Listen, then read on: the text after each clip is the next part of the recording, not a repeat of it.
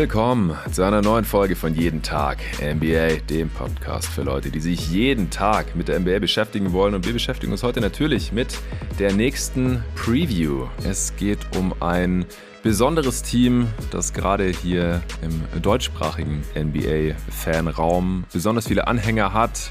Es dreht sich heute alles um die Dallas Mavericks. Da haben wir auch den glücklichen Umstand, dass wir einen ehemaligen Mitarbeiter der Mavs in unseren Reihen wissen, der hier im Podcast auch immer wieder seine Meinung und die eine oder andere Story zu seinen Jahren in Dallas preisgibt. Es ist natürlich der Jeremias Engelmann am Start. Hey Jerry. Servus, alles gut bei dir? Servus, alles bestens. Ich hab Bock. Es ist heute auch ein bisschen anders als sonst bei den Previews. Ich hab's zum Ende der Houston Rockets Preview. Das war eine Supporter-Folge, aber da habe ich schon verraten, wer es da gehört hat, der weiß schon Bescheid.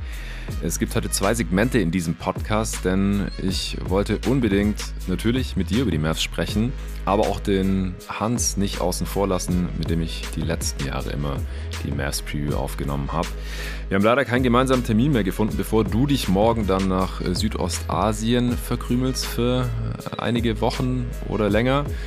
Deswegen nehme ich jetzt erst mit dir auf und dann heute Abend noch mit dem Hans und schnippel das dann irgendwie zusammen und dann haben wir hoffentlich alle möglichen Standpunkte und Meinungen und Blickwinkel zu den Mavs hier im Pod vertreten. Erstmal Jerry, wie geht's dir so kurz vor der Abreise und dann natürlich auch wenn du auf die Dallas Mavericks, deinen ehemaligen Arbeitgeber, für die du bis letzten Sommer noch gearbeitet hast, schaust so dieser Tage? Ja, ich persönlich bin auch nervös, was, was die Abreise angeht, weil ich immer so die Angst bekomme, vielleicht doch was vergessen zu können. ja. Kenn ich. äh, vergesse ich irgendwie ein paar Schuhe oder irgendwas anderes Wichtiges. Wobei ich eigentlich einen Trip mache, wo es gar nicht so viel wichtige Dinge gibt. Aber ja, so den Pass und die Kreditkarten sollte man schon dabei haben, denke ich. Ja, das wäre ganz gut. Aber diesmal äh, nicht, nicht wandern im Himalaya, also Wanderschuhe sind jetzt nicht so wichtig, oder? Doch, Wanderschuhe sind auch dabei, aber okay. also im Himalaya ist nicht, nicht wirklich geplant. Die Frage ist, ob ich gegen Mitte der Reise eventuell in Argentinien lande und uh. da wandern gehe. Krass, okay. Also ja. nochmal über den Pazifik rüberfliegen. Ja, also es wird wahrscheinlich eine längere Reise.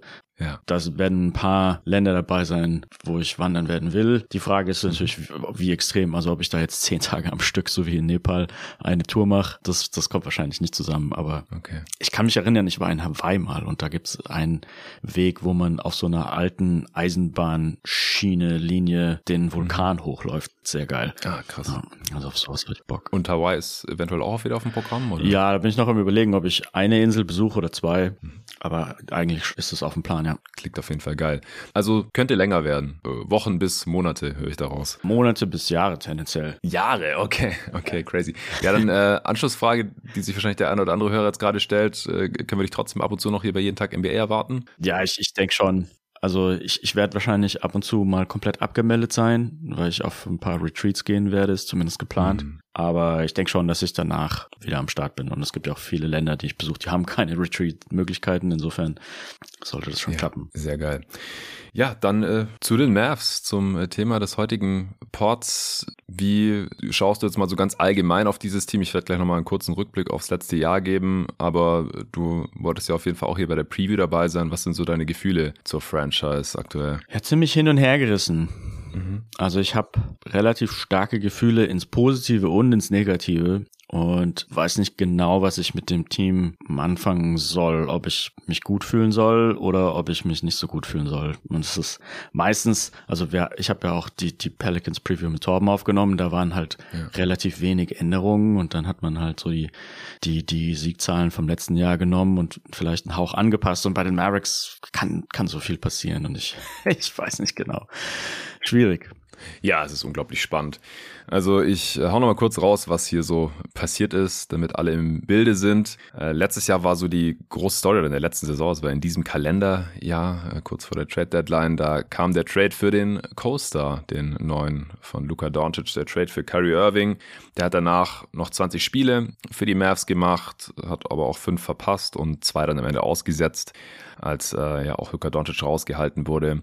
In diesen 20 Spielen hat man achtmal gewonnen, zwölfmal verloren mit Kyrie. Insgesamt nach dem Trade hat man nur noch neunmal gewonnen, 18 Mal verloren und am Ende deswegen auch nur 38 Siege gehabt. Also das verlief erstmal nicht so positiv. Positiv war dann, dass man ihn ja für deutlich weniger als seinen Max-Vertrag im Sommer halten konnte. Also Irving ist weiterhin am Start und nicht so unfassbar teuer, wie man es vielleicht befürchten konnte nach dem Trade. Die Mavs waren am Ende der Saison dann auf Platz 6 in der Offense. Also sehr gut, trotz allem, aber auch die acht schlechteste Defense gehabt. Also man war ein One-Way-Team und war dann eben auf Platz 11 im Westen, was bedeutet hat, kein Play-in-Tournament, natürlich auch keine Postseason, keine Play Playoffs, nachdem man im Vorjahr noch in den Western Conference Finals gewesen war. Aber das Ziel war ja, dass der Pick in die Top 10 Protection fällt. Ansonsten wäre der zu den Knicks gegangen.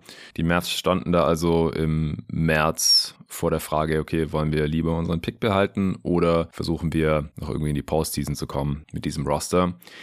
Aber der Pick ging also nicht nach New York. Man hat dann am Draft Day ein bisschen runtergetradet, um äh, Davis Bertans Vertrag zu den Thunder zu dumpen, hat dann mit dem Pick Derek Lively gedraftet. Die 38 Siege, die, das war natürlich enttäuschend. Wie gesagt, gerade im Vergleich mit den Jahren davor, aber das passiert hat, wenn man Jerry Engelmann ziehen lässt. Ja. und das Net-Rating auf der anderen Seite, das war mit plus 0,3 ein bisschen besser, also positiv. Und man lag, da habe ich vorhin gesehen, zwischen den Miami Heat und den LA Lakers. Lakers, also zwei Teams, deren Saisons man völlig anders einschätzen würde als jetzt die der Mavs. Der große Move der Offseason jetzt war, Grant Williams per Sign and Trade aus Boston zu holen. Dafür hat man Reggie Bullock und einen 2030er First Rounder in einem Three-Teamer nach San Antonio geschickt. Außerdem ist Seth Curry zurück, einer deiner Lieblinge, wenn ich es richtig in Erinnerung habe.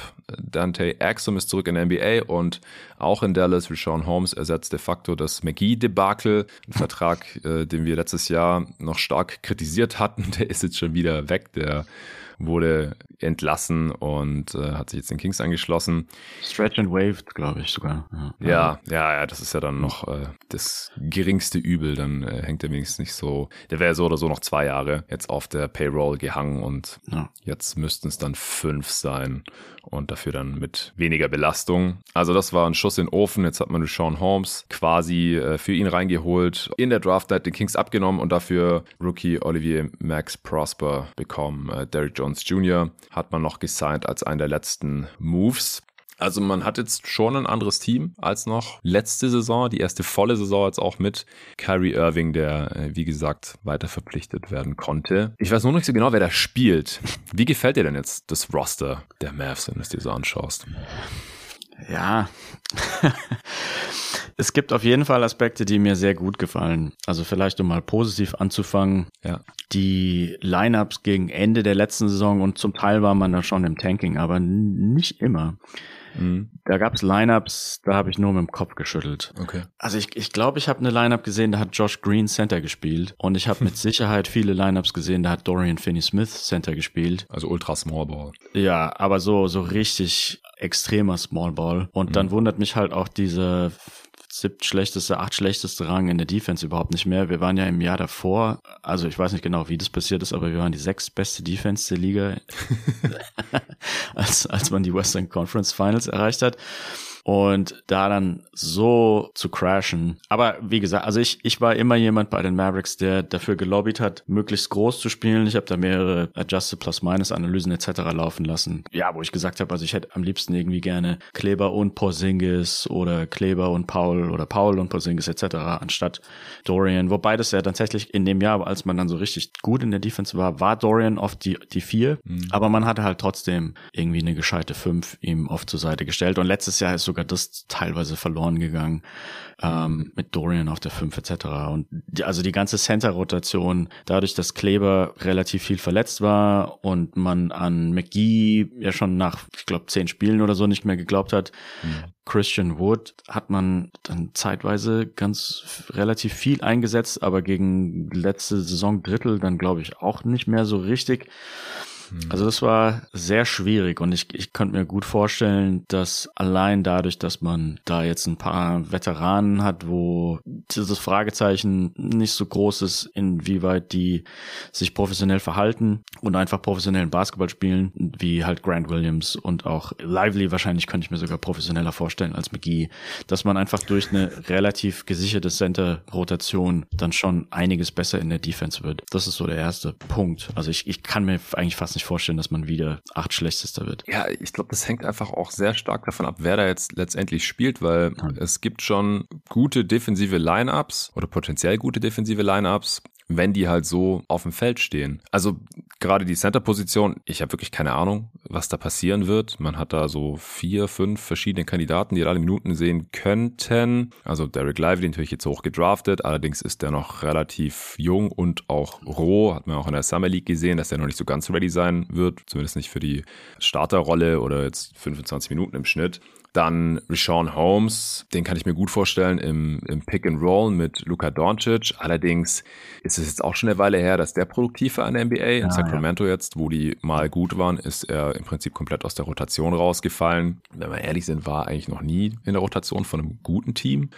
War, wenn dann auch maximal Backup einfach. Und ja, Kleber, klar, wenn fit, ist es eine coole Option, aber jetzt halt auch niemand, der jetzt 30 Minuten auf der 5 sehen sollte oder, oder wird, glaube ich einfach nicht. Letztes Jahr auch unter 1000 Minuten gespielt, äh, war jetzt nicht bei der M dabei, also äh, sollte auch fit sein, aber ich denke, mehr als 25 Minuten pro Spiel wird er wahrscheinlich nicht spielen, geht jetzt auch in die Age 32 Season. Das ist natürlich auch, ja, vielleicht der einzige Two-Way-Big, den sie haben. Und deswegen läuft vielleicht alles wieder darauf raus, dass Dwight Paul startet, mal ja, wieder. Den Punkt wollte ich auch anbringen. Also die Erwartung zu haben, dass jemand anderes als Dwight Paul startet, ist, glaube ich, falsch. Und ich will gar nicht sagen optimistisch. Ich finde Dwight Paul eigentlich gar nicht so schlecht. Fand ihn auch nie schlecht. Also er hat ja jetzt auch mit Kanada, das ist jetzt natürlich ein kleines Argument, aber er hat mit Kanada mhm. äh, ein gutes Turnier gespielt bei der WM und ja, dann einfach so abgeliefert wie bei den Mavericks auf. Er macht halt keine Dummheiten. Ja, solide. Und hängt sich rein. Und die zwei Aspekte sind halt einfach für einen Center schon ziemlich wichtig, dass man halt einfach keine, keine großen Fehler macht und sich anstrengt, jeden Wurf contestet, jeden Dank auch versucht zu contesten und sich nicht so ja. gut ist für so die Drecksarbeit, sag ich mal. Vor allem, wenn man mit Luca in einem Team spielen muss. Ja, also ich gehe stand heute auch davon aus, dass er startet, seine 15 bis 20 Minuten pro Spiel spielt. Das wäre schön, aber für mich eher eine Überraschung, wenn Rashawn Holmes ihn da irgendwie verdrängen könnte. Und äh, ansonsten wird wahrscheinlich Kleber, wie gesagt, noch viele Minuten auf der 15 und vielleicht auch Grant Williams. Ja, das ist halt, ja. wenn man mal wieder kleiner spielt und äh, jemanden drauf haben will, auch alternativ zu Maxi Kleber, die können natürlich auch nebeneinander spielen auf der 4 und der 5. Halt jemand, der, der auch Dreier treffen kann, aber halt auch im Post jetzt nicht komplett dominiert wird von, von irgendwelchen Bigs. Also kann man auch wirklich mal gegen die guten Post-Player stellen. Das Problem ist halt, dass er äh, jetzt nicht so viel Rim Protection liefert, weil er jetzt nicht besonders athletisch ist oder hoch springen kann oder super lange Arme hat. Also da läuft man halt wieder in diese Nachteile rein, auch wenn es sicherlich nicht so extrem ist, wie wenn man jetzt einen klassischen, etwas schwächeren Wing auf die 5 stellt, so wie du es ja gerade auch kritisiert hast. Ah, das sind so die, die Kandidaten, die ich da sehe, auf der 5. Und ja, ja. die, die 5 ist halt traditionell die wichtigste Position, wenn es um die Defense geht. Ja, also ich, ich wäre eigentlich schon einfach nur happy, wenn sie auf der 4 jemand stehen haben, der, der ein echter Vierer ist. Weil ich glaube, man die letzten, letzten zwei Saisons halt komplett mit eigentlich Small Forwards auf der 4 verbracht hat und, und dann halt teilweise eben auch noch Small Forwards auf der 5. Also einfach nur so ein, mhm. so ein Shift nach groß. Der wird, glaube ich, schon ja. passieren, weil einfach mehr Spieler da sind und dann ist es dann Grant Williams für dich? Ja, also ich, ich könnte mir auch irgendwie vorstellen, dass er startet. Eventuell, wenn Maxi immer mal wieder vielleicht kleinere Verletzungsprobleme hat oder gerade in so Back-to-Backs oder so. Mir hat er bei den Celtics eigentlich meistens relativ gut gefallen. Ich habe mich dann auch immer gewundert, dass er teilweise aus der Rotation da so rausgefallen ist. Mhm. Ähm, ich finde ihn gut, also auch defensiv ähm, auch die Tatsache, dass er Dreier treffen kann, finde ich nicht schlecht. Und ähm, also stabiles Signing, zu, vor allem zu dem Preis von verdient jetzt nächstes Jahr 12 Millionen, fand ich gut. Ja, fand ich auch gut. Ja, ich denke auch äh, Starting-Spot entweder er, weil klar, er verdient jetzt nicht unfassbar viel, aber es ist jetzt ja schon ein kleines Investment gewesen, auch mit dem First Runner, den man dafür abgegeben hat oder halt äh, Maxi Kleber, einer von beiden. Ja, davon würde ich ausgehen. Dann Doncic ist klar, Irving ist klar. Wer ist für dich der fünfte Starter? Ähm, ich würde im Moment sagen, eigentlich muss man da fast Josh Green hinstellen. Einfach Ja, aus so. defensiv Wingstopper Gründen, weil ansonsten sehe ich da eigentlich sonst niemanden, außer vielleicht, ähm, wenn man sagt, Tante Exum wäre vielleicht der bessere Wing-Verteidiger, keine Ahnung, wie man das sieht. Äh, Also meiner Meinung nach ist Green der bessere, aber es gibt Ja. vielleicht Leute, die Exum da weiter oben sehen. Ja, einer von den beiden Australiern wird's werden. ja, ich glaube, es hängt zum einen natürlich von der Defense ab und Green ist ein bisschen größer, kräftiger, auch wenn Exum da zugelegt hat. Sah zumindest so aus. Jetzt rein optisch gesehen, äh, in seinem ersten NBA-Stint, der ja enttäuschend verlaufen war, auch wegen Verletzungen, war ja auch ein Problem, dass er so ein bisschen ein Hemd war. Ja. Da sieht er jetzt ein bisschen kräftiger aus, nachdem er in Europa war, wo er auch den Dreier besser getroffen hat, weil ich glaube, es wird auch ein bisschen davon abhängen, wie es auf der anderen Seite aussieht. Aber ich fände es schon enttäuschend, wenn nicht Josh Green sich diesen fünften Starting-Spot schnappen könnte. Ja, wa- was man da ansprechen kann, ist in den Spielen, in den, also das, das war ja ein relativ großes Durcheinander, als Kyrie dann bei den Mavericks gelandet ist. Man hat Mhm. nicht immer Luca und Kyrie beide gleichzeitig gehabt und oft war einer irgendwie nicht verfügbar. Und interessanterweise war aber in den Spielen, wo Kyrie da war, hat Green somit die schlechtesten Leistungen abgeliefert. Also das war fast so Uhrwerk und das hat sich dann immer wieder neu bestätigt, nachdem mir das ursprünglich aufgefallen ist, dass er gerade in den Spielen, wo halt Kyrie und Luca beide da waren, hat er so eins von fünf geworfen mit vier Punkten. Also ich weiß nicht, ob da, ob das statistisch sich so weiter behält. Es gibt eigentlich nicht so den richtigen Grund, warum er gerade in der Kombination so viel schlechter funktionieren sollte. Aber das war schon irgendwie auffällig und vielleicht nicht das allerbeste Zeichen. Es bleiben halt wenig Touches, gerade on-ball, Ja, neben ja, diesen ja. beiden Dudes. Das ist vielleicht so das Problem, dass er dann nicht so in seinen Rhythmus reinkommt, weil off-ball, ja, hat er sich schon verbessert und kann da auch Sachen machen als äh, Cutter und, und mal einen Spot-Up-Dreier treffen.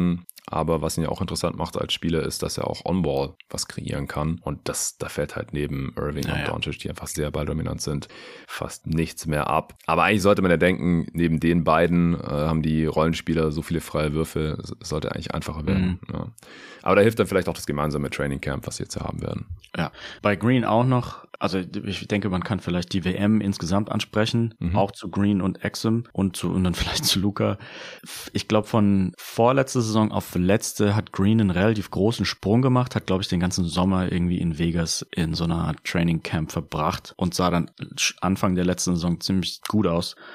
Und da habe ich leider gesehen, dass es in der dieses Jahr in der WM nicht so aussieht, als würde er einen Sprung machen. Also vielleicht hat er einfach keine Zeit gehabt für dieses Training Camp, aber in der WM hat er leider großteils die gleichen Schwächen gezeigt wie bei den Mavericks auch. Also da erwarte ich jetzt nicht mehr den den Sprung, der eben letztes Jahr stattgefunden hat.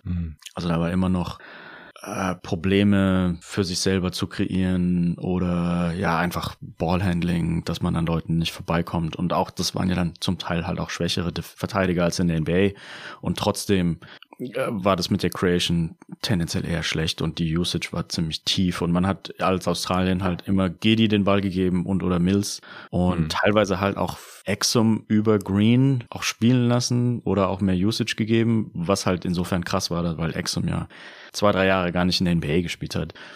Also da habe ich so ein bisschen, ja, ich, ich hätte es irgendwie cool gefunden, wenn er sich da noch ein bisschen weiterentwickelt hätte, aber das wirkt eher unrealistisch. Ja, ja, müssen wir mal abwarten. Bei manchen Spielern, da äh, sind die internationalen Turniere schon ein Fingerzeig für die kommende NBA-Saison. Bei anderen dann wieder irgendwie gar nicht.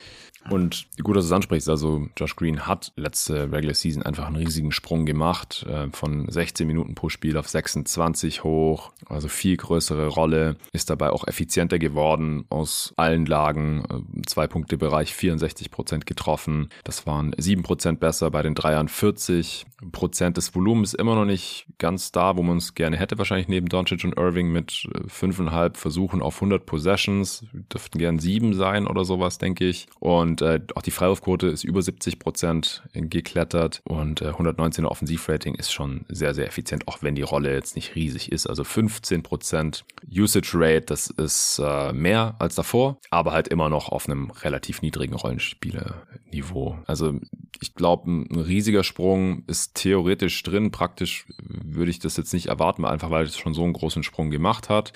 Aber wenn er sich da noch ein bisschen verbessert, vor allem ein paar mehr Dreier vielleicht nimmt, das wäre schon wichtig. Und dabei die Quote hält, über die Karriere trifft er 37 Prozent jetzt mittlerweile dann äh, wäre schon ganz nice. Und natürlich äh, die, die Point of Attack Defense, die du schon angesprochen hast. Das ist halt der fünfte Starter, der muss das bringen, weil weder Kleber noch Grant Williams können das machen. Die können mal einen Wing verteidigen, aber auch da sah es in der Isolation Grant Williams letztes Jahr nicht mehr so toll aus, was auch ein Grund war, wieso er dann aus der Rotation wahrscheinlich rausgefallen ist. Es, es muss eigentlich Josh Green machen. Im Kader kommen ansonsten halt nur noch Exum in Frage, aber das ist eher so ein Guard Defender. Der kann NBA Wings, glaube ich, einfach nicht konstant verteidigen. Dazu ist er dann immer noch zu schwach. Äh, dann O-Max ist halt ein Rookie, würde mich ja. wundern, wenn der den Spot einnehmen kann. Derrick Jones Jr. auch, auch eher so ein Hemd. Hemd ja. Der kann natürlich fliegen, aber es ist, es ist quasi alternativlos aus meiner Sicht. Ja, wir hatten zu meiner Zeit teilweise Maxi Kleber gegen so die großen Wings gestellt, mhm. also so LeBron und Kawhi. Und das hat relativ gut funktioniert, aber Kleber spielt halt auch einfach weniger Minuten als die, die meisten von denen. Und ja. ob das so die, die hundertprozentige Lösung sein, sein kann, soll, ähm, ich glaube, da, da mutet man ihm ein bisschen arg viel zu. Also vor allem, wenn man so Back-to-Backs hat gegen viele von so Spielern. Aber ich würde schon sagen, also was mir insgesamt Sorgen macht, um vielleicht ein bisschen zum Negativen umzuschwingen, ist, dass, dass man ja Dorian Finney-Smith verloren hat. Und Reggie Bullock. Bullock hat auf jeden Fall defensiv letztes Jahr so ein bisschen abgebaut. Also da ist vielleicht mhm. die Träne nicht ganz so groß, aber meiner Meinung nach schon so das eigentliche defensive Herz der Mavericks ist mit Dorian verloren gegangen. Also er war eigentlich fast immer unser Point of Attack Defender, der halt den Spieler mit der größten Usage vom Gegner verteidigt. Ich glaube, wir haben bei den Mavericks da auch eine Analyse laufen lassen, weil wir haben ja die Kameradaten gehabt und ich, wir haben dann die gegnerischen Spieler nach Usage sortiert und dann quasi bei unseren Spielern geschaut oder bei allen Spielern geschaut, welche Verteidiger, wie wurden die gestaffelt, also wer, welcher Verteidiger verteidigt meistens den mit der größten Usage und welcher verteidigt mhm. mit, mit der zweitgrößten etc. Und ich glaube, Luca war, glaube ich, auf dem allerletzten Platz, also er hat dann irgendwie im Durchschnitt den, den viereinhalbten äh, gerankt nach der Usage verteidigt von den mhm. Gegnern und Dorian Finney-Smith war, glaube ich, ligaweit auf Platz drei oder so. Ja. Also da sieht man schon, dass, dass er wichtig ist oder wichtig war für die Defense von den, von den Mavericks. Und ja, ich, ich glaube halt gerade so, so die Durants, ich meine, klar, die machen vielen Teams Defensivprobleme, aber wie willst du mit dem Kader jetzt Durant gescheit verteidigen?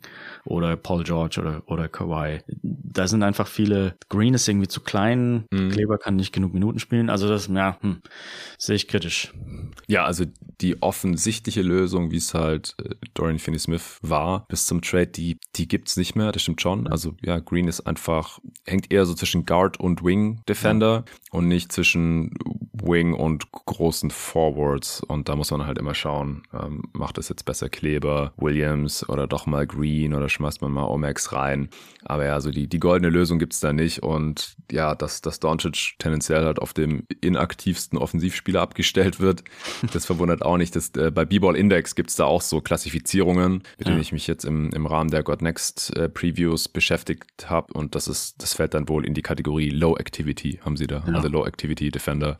Das ja. sind einfach die, die defensiv nicht so besonders viel machen müssen, die einfach auf Spieler, die nur in der Ecke stehen, abgestellt werden oder so. Ja.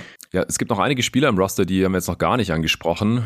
Unser alter Freund Tim Hardaway Jr. ist noch da. Seth Curry ist zurück, habe ich vorhin schon erwähnt. Jaden Hardy, Luca, Luca Doncic, ja. Kyrie Irving, na klar, die Stars. Was hast du noch so für Gedanken zu den ganzen Spielern, die wir jetzt noch nicht erwähnt haben? Ja, also vorhin, als ich die WM schon angerissen hatte, der andere negative Aspekt, den ich da noch gesehen habe, also ist immer die Frage, wie, wie die Erwartungen der Leute sind. Aber ich höre eigentlich jede Offseason, okay, Luca reißt sich nächste Saison mehr zusammen, er will weniger mit den Schiris diskutieren, äh, er will fitter werden oder irgendwie sein, dieses Jahr gab es die Meldung, dass sein, sein Fitnesstrainer irgendwie mit ihm in den Urlaub geht und ihm dann quasi mhm. immer an der Seite steht. Und da, also da hatte ich das, glaube ich, in dem Pelicans Preview auch schon erwähnt. Also es geht eigentlich mir oft gar nicht drum, also in Richtung Zion ging es damals, es geht mir gar nicht drum, dass die Leute unbedingt voll viel trainieren in der Offseason, sondern bei vielen von den Spielern ist es einfach am wichtigsten, dass du totales Gewicht verlierst, egal in welcher Form, ob das jetzt Fett oder Muskeln sind. Und mhm. den Trainer dann dabei zu zu haben, fand ich dann auch nicht so furchtbar sinnvoll, weil bei Luca ist es meiner Meinung nach ziemlich klar einfach die Diät, die man verbessern muss, genauso wie bei Zion halt auch. Ja, also dann kam zum Teil halt auch die, die relativ schon schlechte Meldung, dass er ständig mit einem Hamstring-Strain spielt, also eine Oberschenkelzerrung, die er ja. sich irgendwann im Lauf der letzten Saison zugelegt hat, wahrscheinlich eher gegen Ende und dass er einfach ständig damit Probleme noch hat und sich auch ab und zu ans Bein fasst und trotzdem einfach weiterspielt. Und die WM war ja auch so gestaffelt, so strukturiert, dass du nicht einfach aufgehört hast zu spielen, sobald du rausgeflogen bist. Also zum einen sind sie natürlich relativ weit gekommen, aber dann gab es irgendwie nochmal ein Spiel um Platz sieben. Du musstest dann immer noch weiterspielen. Ja, die Platzierungsspiele. Also das mhm. macht mir irgendwo Sorgen, weil diese Oberschenkelzerrungen, die brauchen normalerweise so sechs Wochen gar kein Basketball, bis du dann wieder völlig davon geheilt bist. Und die Tatsache, dass du welche bekommst, prädestiniert dich, glaube ich, auch dafür, dass du in Zukunft welche bekommst. Ja. Und der andere Aspekt ist, dass er halt, also am Anfang, glaube ich, noch ziemlich stark gespielt hat, aber gegen Ende so in diese Probleme abgefallen ist, die er bei den Mavericks halt auch oft mitbringt. Also, dass halt die Fitness nach hinten recht, nach hinten raus schlechter wird und halt auch wieder das ganze Diskutieren mit dem Schiri, nicht nach hinten laufen, nicht ausboxen. Also diese ganzen Sachen, die man ihm ankreiden kann, die waren halt bei der WM genauso wie immer und dementsprechend habe ich auch nicht die allergrößte Hoffnung, dass er bei den Mavericks Das dann nächste Saison ablegen können wird, obwohl man ja immer auf diese Saison hofft, die jetzt dann kommt, dass Luke halt wirklich so richtig vom Impact her auch als MVP spielt. Aber sehe ich jetzt halt wieder nicht. Ja, ich, ich stimme dir zu. Also ich habe äh, von der WM, so die Hörer, die die letzten Pods mit mir hier gehört haben, die wissen es auch, nur die Spiele von Deutschland sehen können, weil ich da im Urlaub war. Also das Deutschland-Slowenien-Spiel habe ich gesehen, deswegen kann ich da jetzt nicht so viel dazu sagen, wie den anderen Spielen äh, aussah. Ansonsten natürlich hier und da ein bisschen was gelesen. Aber ich stimme zu, dass es mich schon auch sehr stark an den Luka Doncic aus, aus der NBA, von den Mavs, den wir da kennen, ja. mit all seinen Vor- und Nachteilen erinnert hat natürlich. Also sah es für mich auch nicht so aus, so, hey, das ist jetzt auf einmal ein ganz anderes Spiel Spieler, der wird jetzt sein Potenzial zum ersten Mal zu 100 Prozent ausschöpfen. Weil das ist ja auch immer das, das ist natürlich Kritik auf allerhöchstem Niveau. Also Luka Doncic ist einfach ein unfassbares Talent, ein ganz, ganz krasser Basketballspieler. Gerade offensiv mit allen Wassern gewaschen. Es gibt eigentlich keine Coverage, die er nicht quasi im Schlaf auseinandernehmen kann. Und trotzdem hat man halt bei den ganzen von dir gerade angesprochenen Punkten Fitness, Disziplin an beiden Enden des Feldes. Und dann natürlich, das hast du jetzt gerade nicht angesprochen, aber auch, was macht er jetzt, wenn er den Ball nicht hat, Offball, wenn Kerry Irving den Ball hat oder sonst irgendjemand solche Sachen. Das sieht alles noch nicht maximiert aus oder sah es bisher halt nicht. Und äh, dann noch die Geschichte mit dem Hamstring on top. Da gibt's ja auch andere NBA-Star-Kollegen, die das so mit sich rumschleppen oder schleppten über mehrere Saisons ihrer Karrieren. Devin Booker, daher kenne ich das ganz gut als Phoenix Suns-Fan natürlich. Chris Paul, James Harden, so Dwayne Wade hatte das, glaube ich, auch immer wieder so, wenn du es einmal hattest und das nie so richtig verheilt oder selbst wenn es verheilt, dann könnte das halt jederzeit wieder kommen. Und jetzt sind zwischen WM und und NBA Training Camp Start ja auch keine sechs Wochen mehr. Ähm, davor hatte, hätte er allerdings, wenn es wirklich noch aus der letzten NBA-Saison ist, ja genug Zeit gehabt, um das aushalten zu lassen, denn äh, die Saison von Doncic war ja Anfang April beendet ja. eigentlich. Ja. Aber ja, das ist auch so ein bisschen meine Sorge, dass, dass Doncic halt nicht diesen letzten Schritt zur absoluten Dominanz und zum ganz klaren MVP-Kandidaten geht. Und das brauchen die Mavs aber. Also wir haben jetzt hier schon viel über potenzielle Lineups und welcher Rollenspieler spielt da und äh, was machen die da neben Doncic und Kyrie Irving. Aber ich glaube, dass das Ceiling der Mavs halt von den Stars abhängen wird, von Doncic ja. und Irving und wie die auftreten, wie die spielen, wie viel die spielen, was bei Doncic jetzt eine kleinere Frage ist als bei Kyrie Irving, wenn man sich die letzten Jahre anschaut, aber halt schon bei beiden auch ein, ein Thema ist. Davon wird die Saison der Mavs aus meiner Sicht eigentlich abhängen. Ja, auf jeden Fall. Also die müssen schon beide leisten, sonst wird es schwierig, ganz klar. Ich finde, weil du Offball angesprochen hast, ich finde, da könnte man so ein bisschen Fass aufmachen und, und sich fragen, ob, also letztes Jahr, ich habe es jetzt gerade nachgeguckt, wenn beide auf dem Feld standen, hatte man ein Net-Rating von 3,3. Mhm. Das ist ja jetzt irgendwie positiv, aber eigentlich nicht das, was man sich wünscht von einem Max-Spieler plus ein beinahe Max-Spieler. Ja. Und ich habe so ein bisschen gegrübelt, ob, ob das vielleicht einfach nur Rauschen sein könnte zum Teil. Und wie gesagt, also die, die Center-Rotation, die da natürlich da dazu gehört hat, war jetzt vielleicht nicht immer op ganz optimal. Aber die Frage ist auch, ob die beiden tatsächlich wirklich so gut zusammenpassen. Ich denke, da kann man vielleicht Argumente finden, warum das nicht der Fall ist. Und gerade weil du das Offball angesprochen hattest. Also meiner Meinung nach, der Punkt, den ich machen will, wenn ich die Spieler vergleiche, deren Impact on-ball gegenüber ihren, ihres Impacts off-ball, würde ich argumentieren, dass für, dass Luca vielleicht der Spieler in der Liga ist, bei dem die größte Differenz herrscht zwischen on-ball mhm. und off-ball, dass er quasi ja. so ein bisschen, ja, also verschwendet sozusagen wirkt, wenn er halt off-ball spielen muss. Und wenn du jemand wie Kyrie ins Team holst, der halt eben eine sehr hohe Usage hat, dann, ja, dann, dann, dann verschwendest du halt zum Teil Lukas Talent und, und es liegt liegt daran, dass er halt zum einen sich oft ausruht und zum anderen aber halt auch, ja, also er ist jetzt kein, kein großer Cutter, er ist kein Off-Ball-Mover, der versucht, einen freien Eckendreier irgendwie zu finden. Und was bei den Mavericks, als ich da aber auch immer krass war, selbst wenn er einen freien Dreier bekommt durch einen Pass, dann nimmt er den gar nicht mhm. und wartet erstmal noch, bis der Verteidiger kommt, um dann vielleicht einen Stepback über den Verteidiger drüber ja. zu nehmen. Also da, da sehe ich bei Luca ziemlich viel Defizite Off-Ball. Das kann man, also das war eigentlich in der Vergangenheit nie großen Problem, aber Kyrie hat vielleicht halt einfach eine, eine sehr große Usage, die, die einfach nicht dazu passt. Und Kyrie selber ist vielleicht auch nicht der allergeilste Off-Ball-Spieler, weil er einfach nicht die Größe hat zum Cutten, würde ich jetzt mal behaupten, und die Athletik. Und ob er sich dann damit zufrieden gibt, teilweise in der Ecke zu stehen, weil das müsstest du wahrscheinlich mit Luca relativ häufig tun. Oder ob du, wie, ja, Porzingis hat zum Beispiel immer so, so Anfälle bekommen, wenn er am Ende vom ersten Viertel nur wenig Punkte gemacht hat, dann hat er einfach jetzt den Ball gefordert im, im Anführungsstrichen Post-Up und hat völlig ignoriert, mhm. welches Play gecallt wurde, etc. Also ich kann mir, kann, also ich kann mir vorstellen, dass sich Kyrie da ein bisschen mehr zusammenreißen kann, aber mh, mm, ja, insgesamt einfach so sehe ich Probleme mit der Konstellation und halt vor allem mit Lukas Off-Ball-Verhalten. Ich weiß nicht. Also du hast jetzt ein paar interessante Punkte angesprochen.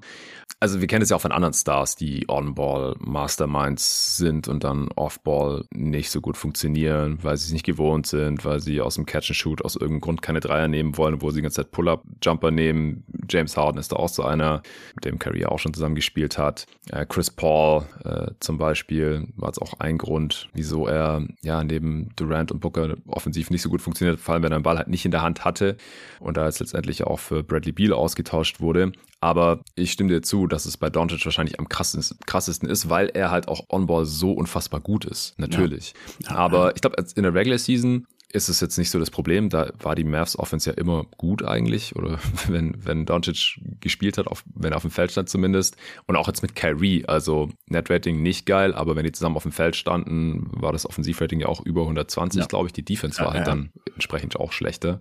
Das ist eher so das Problem. Und Kyrie Irving, ja, ich, ich mache mir da jetzt nicht so die Sorgen. Also, ich habe es im Pod schon ein paar Mal gesagt, es ist nicht der Co-Star, den ich mir für Luka Doncic wünschen würde. Also, wenn man sich da jetzt irgendwas wünschen könnte, man hat einen Wunsch frei bei einer NBA-Fee, der perfekte Co-Star in dem Luka Doncic, das ist nicht Kyrie Irving, das ist kein ja. Äh, Offense On-Ball-Guard. Klar, die Offense wird dadurch noch ein bisschen besser, aber der Mehrwert ist jetzt nicht so riesig, wie wenn du da jetzt einen 3D Co-Star wie, was weiß ich, Paul George oder so hättest, ja. der einfach neben ungefähr jeden Wing-Creator oder geilen On-Ball-Creator perfekt passt, weil das nicht seine Stärke ist, aber er halt einen sehr, sehr guten Wurf hat, Offball sehr gut funktioniert und halt ein krasser Defender ist.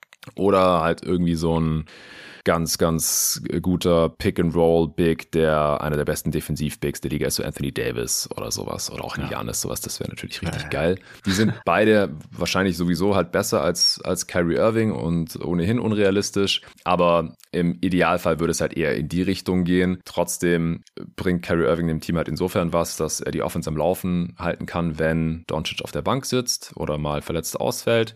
Und dass er jetzt Offball nicht nutzlos ist. Ich meine, Kyrie Irving hat fast seine gesamte Karriere mit Ausnahme der ersten paar Jahre in Cleveland und dann der, der paar Jahre mhm. da in mhm. Boston ja. eigentlich immer neben anderen Superstars gespielt, die auch viel den Ball in der Hand hatten, sei es jetzt ja, LeBron, ja. dem er auch 2016 den Titel gewonnen hat, lang, lang ist es her, oder halt, wie gesagt, neben James Harden und Kevin Durant und die Offense lief eigentlich immer sehr gut und er hat sich da aus meiner Sicht eigentlich auch ganz gut untergeordnet und so kann sich defensiv auch mal reinhängen, aber es ist einfach nicht konstant genug und deswegen, ja, ich glaube, in der Regular Season wird es gut gut genug sein, wenn eben beide am Start sind für genug Spiele. Und äh, da sind meine Bedenken eigentlich eher Richtung Postseason. Ja. Weil da ist das Team einfach, sieht Stand jetzt halt nicht so gut aus für beide Enden des Feldes, weil man auch so viele One-Way-Rollenspieler hat, wie noch das Team 2022. Oder selbst in, in den Serien gegen die Clippers teilweise. Ja, ja ähm, man kann sich natürlich im, im Nachhinein immer ein bisschen fragen, ob man, ob man vielleicht Brunson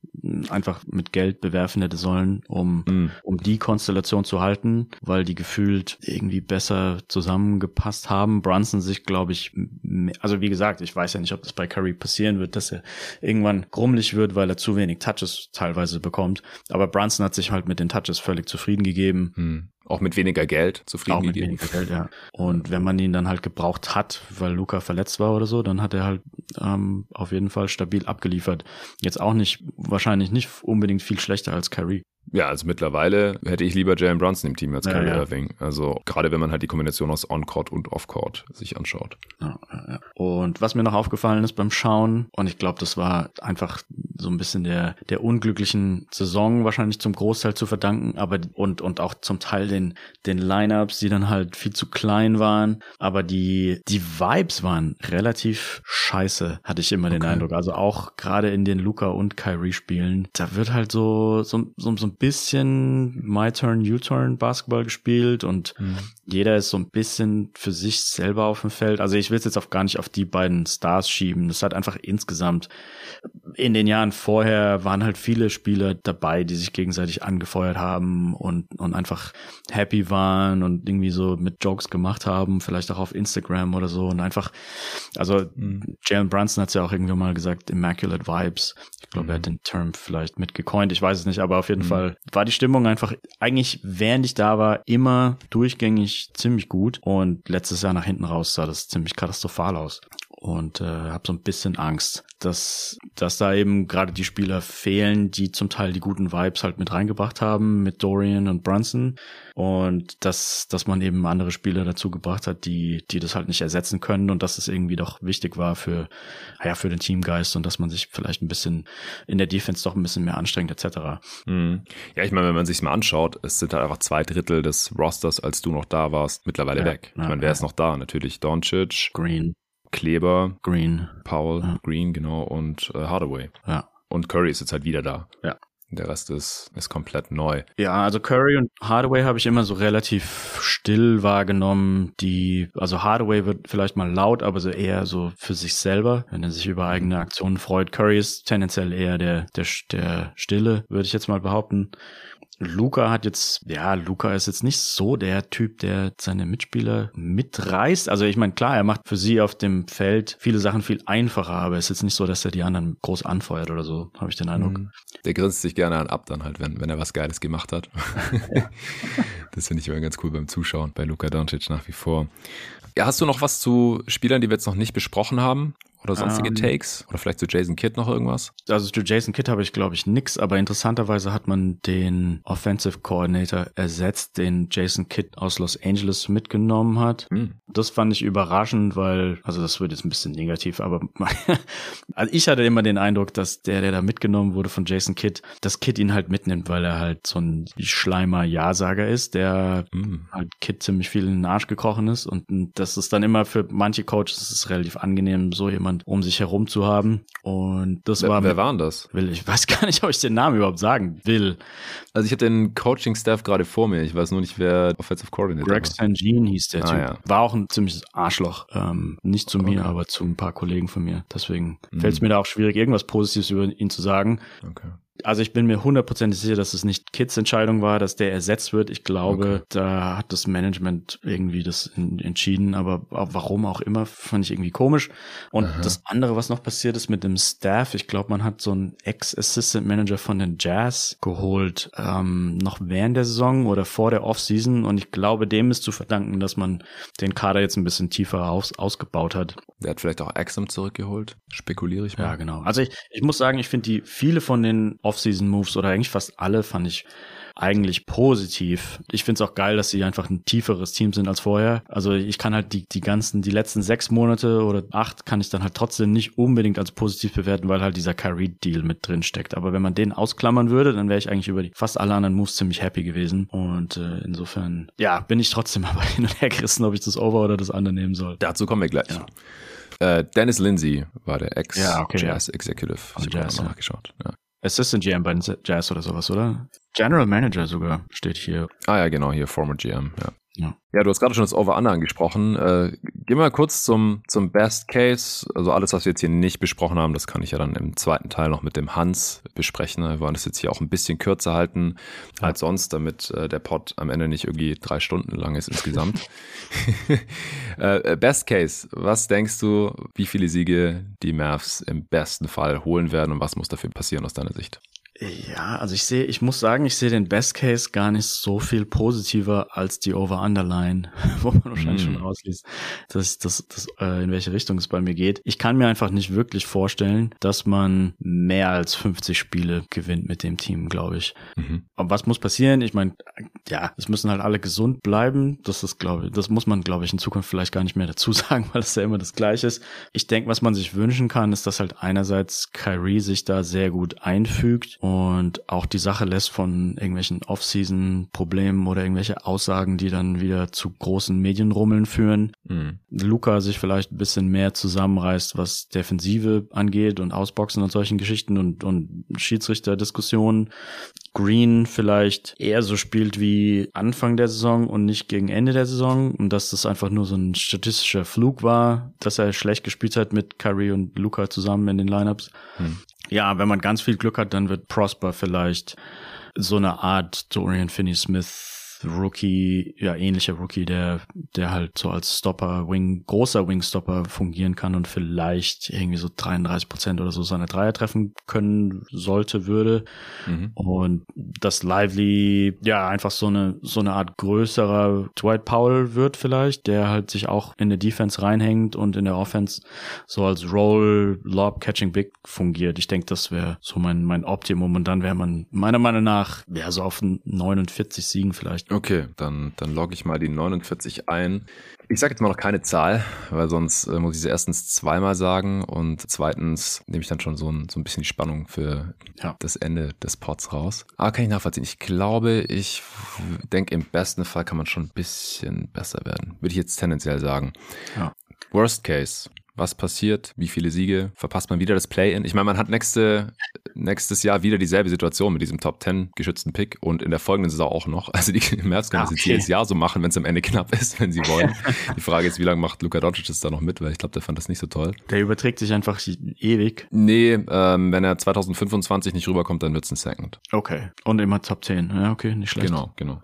Ja, der, der Worst Case, also ich habe interessanterweise heute Morgen oder gestern Abend eine Meldung gelesen, gelesen, dass sich relativ viele Manager so darauf vorbereiten, dass eventuell viele Max, Max-Spieler in Zukunft ähm, vielleicht einen Trade requesten könnten. Anstatt per Free Agency zu wechseln. Mhm. Ja, genau. Und da wurden per Namen genannt, wurde da Janis, der auch irgendwie so eine Aussage vor ein, zwei Monaten gemacht hat, dass mhm. er den Vertrag so eher tendenziell Richtung Auslaufen behandeln will und dann halt mal schauen. Und ja, bei Luca, also ich bin mir relativ sicher, dass die Mavericks die Situation so behandeln, dass man ja so halb panisch tatsächlich tatsächlich, tatsächlich auch daran glaubt, dass Luca einen Trade verlangen könnte, wenn es jetzt halt nochmal nicht mal fürs Play-in reicht und ähm, dementsprechend man eigentlich über den Pick gar nicht mehr nachdenkt. Letzte Saison hat es sich dann halt irgendwie so ergeben, weil man halt einfach so schlecht war, aber mit der Einstellung geht man ziemlich sicher nicht in die neue Saison. Ja. Und ja, aber es kann trotzdem, es kann halt trotzdem, wenn du nach dem Worst Case fragst,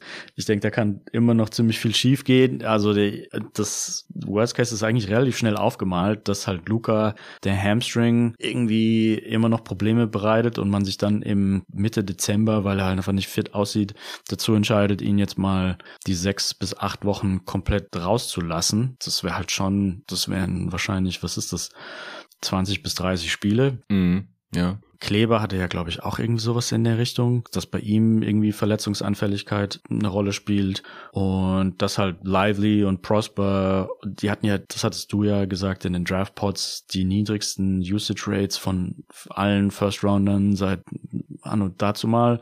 Ja. Dass da irgendwie keine offensive Entwicklung groß stattfindet. Ja, dass Seth Curry vielleicht einfach ein bisschen zu alt wird und Kyrie halt mit, mit irgendwelchen Sachen wieder Aufmerksamkeit auf sich lenkt in der Form, wo man es nicht will. Und da, also da ist, da ist relativ viel Platz nach unten, meiner Meinung nach. Ähm, mhm. Ich könnte mir gut vorstellen, dass man, also gerade mit der, mit der Luca-Gesundheitsgeschichte, dass man, dass man auf 34 Siegen oder so kann ich mir irgendwie vorstellen mit dem Hamstring. Ja, weil man muss ja dazu sagen, dass Doncic letzte Saison relativ viele Spiele gemacht hat und wenn er trotzdem dann die Playoffs ja. verpasst hat oder das Play-In verpasst hat, 66 hat er gemacht, also 16 Spiele verpasst, ist jetzt nicht so schrecklich viel. Ja. Wenn er 20 oder mehr verpasst, dann könnte es auch noch schlechter laufen als letzte Saison, weil das Team ist jetzt personell nicht wirklich besser als letzte Saison aufgestellt. Also ist natürlich schwierig jetzt zu beurteilen, weil man ja diesen riesen Trade hatte in der Mitte. Ja. Aber also ich finde, ja. find, da wollte ich sagen, eigentlich finde ich das schon. Vielleicht bin ich, habe ich so ein bisschen Recency Bias, aber gerade gegen Ende der Saison haben die Mavericks meiner Meinung nach extrem viele Lineups rausgehauen, die, die nach völligem Quatsch, also nicht nur was die Bigs anging, sondern dann, dann hat dann auch mhm. Aaron Holiday Minuten bekommen und Hardy hat voll die Minuten bekommen. Und also da waren viele so, so Frank Tilikina, viele Spieler, die ich eigentlich überhaupt nie Minuten sehen will. Und ich glaube, diese gesamte Tiefe, die man sich jetzt geholt hat, macht den Aspekt besser. Also rein vom Punkte Point Differential her müsste man, ja, weil man, oder Campazzo hat am Anfang der Saison gespielt, okay, ich sehe nur 52 Minuten. Aber da, da wurde viel ja. rumprobiert mit Spielern, wo irgendwie klar war, die, die sind eigentlich nicht mehr so richtig NBA-fähig. Und ich glaube, in die Situation kommt man tendenziell eher nicht mehr. Mhm. Ja, Kemba Walker, auch mal kurz da. Kemba Walker, ja. Neun Spiele.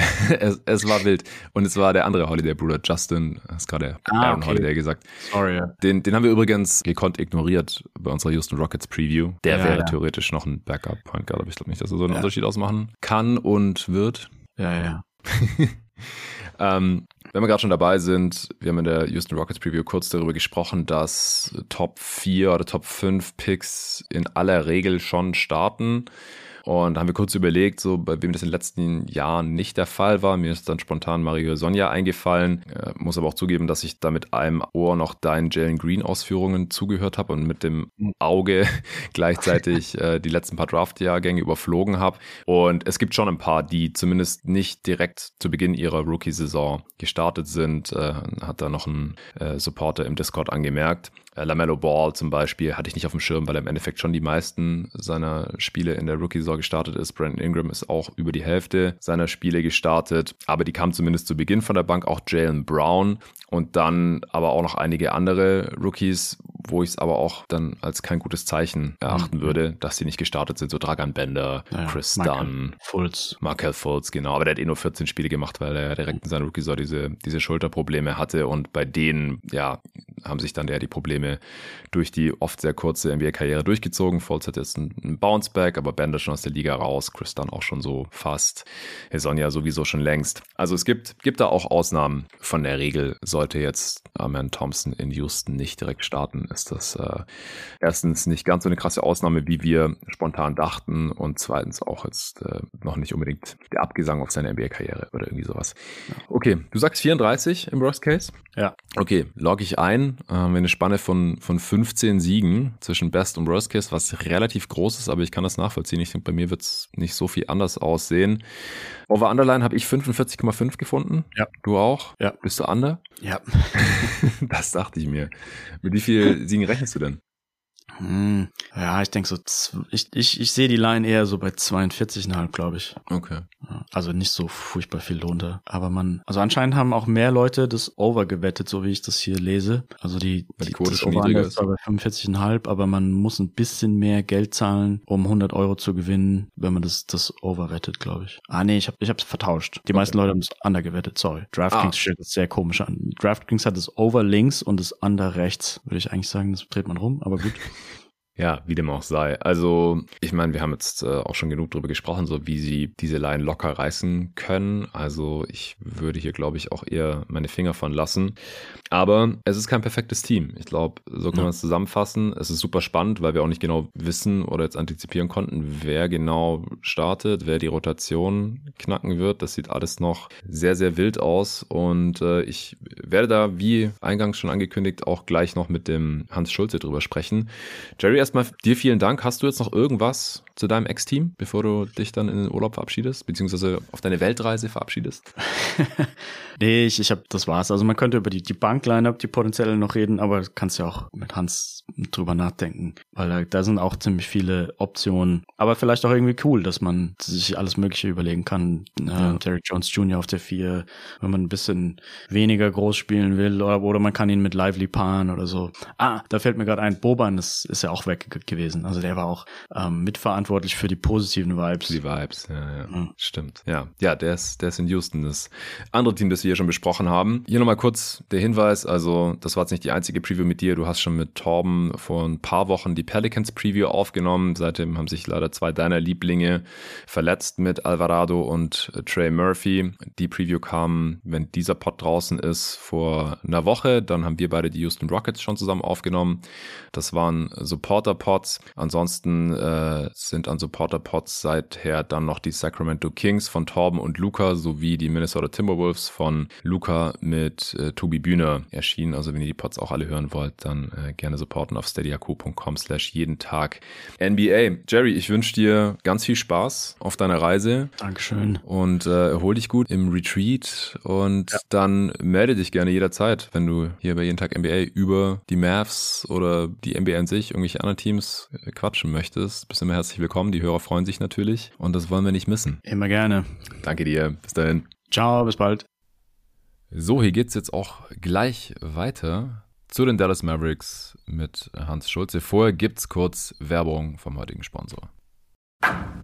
Vor einem guten Jahr habe ich Löwenanteil für mich entdeckt und ich kann ehrlich gesagt seitdem nicht mehr ohne die leckeren, gesunden Fertiggerichte. Seitdem habe ich immer einige Gläser auf Vorrat im Schrank stehen. Da ist viel Protein drin in den Biogerichten. Die machen richtig satt und eignen sich deswegen für jeden, der abnehmen oder Muskeln aufbauen will oder sich im Berufsalltag einfach nur besser ernähren möchte. Aber eben keine Zeit oder auch keine Lust hat, sich jeden Tag selber an den Herd zu stellen. Geht's euch genauso? Die Gerichte von Löwenanteil, wie Chipotle Chili, der Berglinseneintopf oder der italienische Bohneneintopf sind richtig lecker und im Glas ungekühlt ein Jahr lang haltbar. Nach einer Bestellung ist also nicht direkt der ganze Kühlschrank voll. Mit Reis, Kartoffeln oder einer anderen Beilage reicht so ein Glas auch locker für zwei Leute oder zwei Mahlzeiten. Wenn ich jetzt hungrig in die Küche marschiere, dann muss ich gar nicht mehr lang nachdenken, was ich jetzt am besten essen könnte. Schrank auf, Glas raus und nach drei Minuten in der Pfanne ist das Essen auch schon ready. Mikrowelle klappt natürlich auch und auch Kaltessen habe ich auch schon oft gemacht. Und mit meinem Code jeden Tag MBA als ein Wort bekommt ihr 10% Rabatt auf eure Bestellung. Also Bioqualität, Rezeptur vom Spitzenkoch, ordentliche Quantität, ewig haltbar, als Mittag- oder Abendessen, warm oder kalt, oft oder auch nur ab und zu genießen. Dabei gesund und mit viel Protein perfekt für Sportler. Das ist Löwenanteil für mich. Den Rabattcode jeden Tag MBA für eure 10% sowie den Link, über den ihr alternativ gehen könnt für dieses Angebot, findet ihr wie immer in der Beschreibung dieses Podcasts. So, und da ist er jetzt auch. Herzlich willkommen, Hans.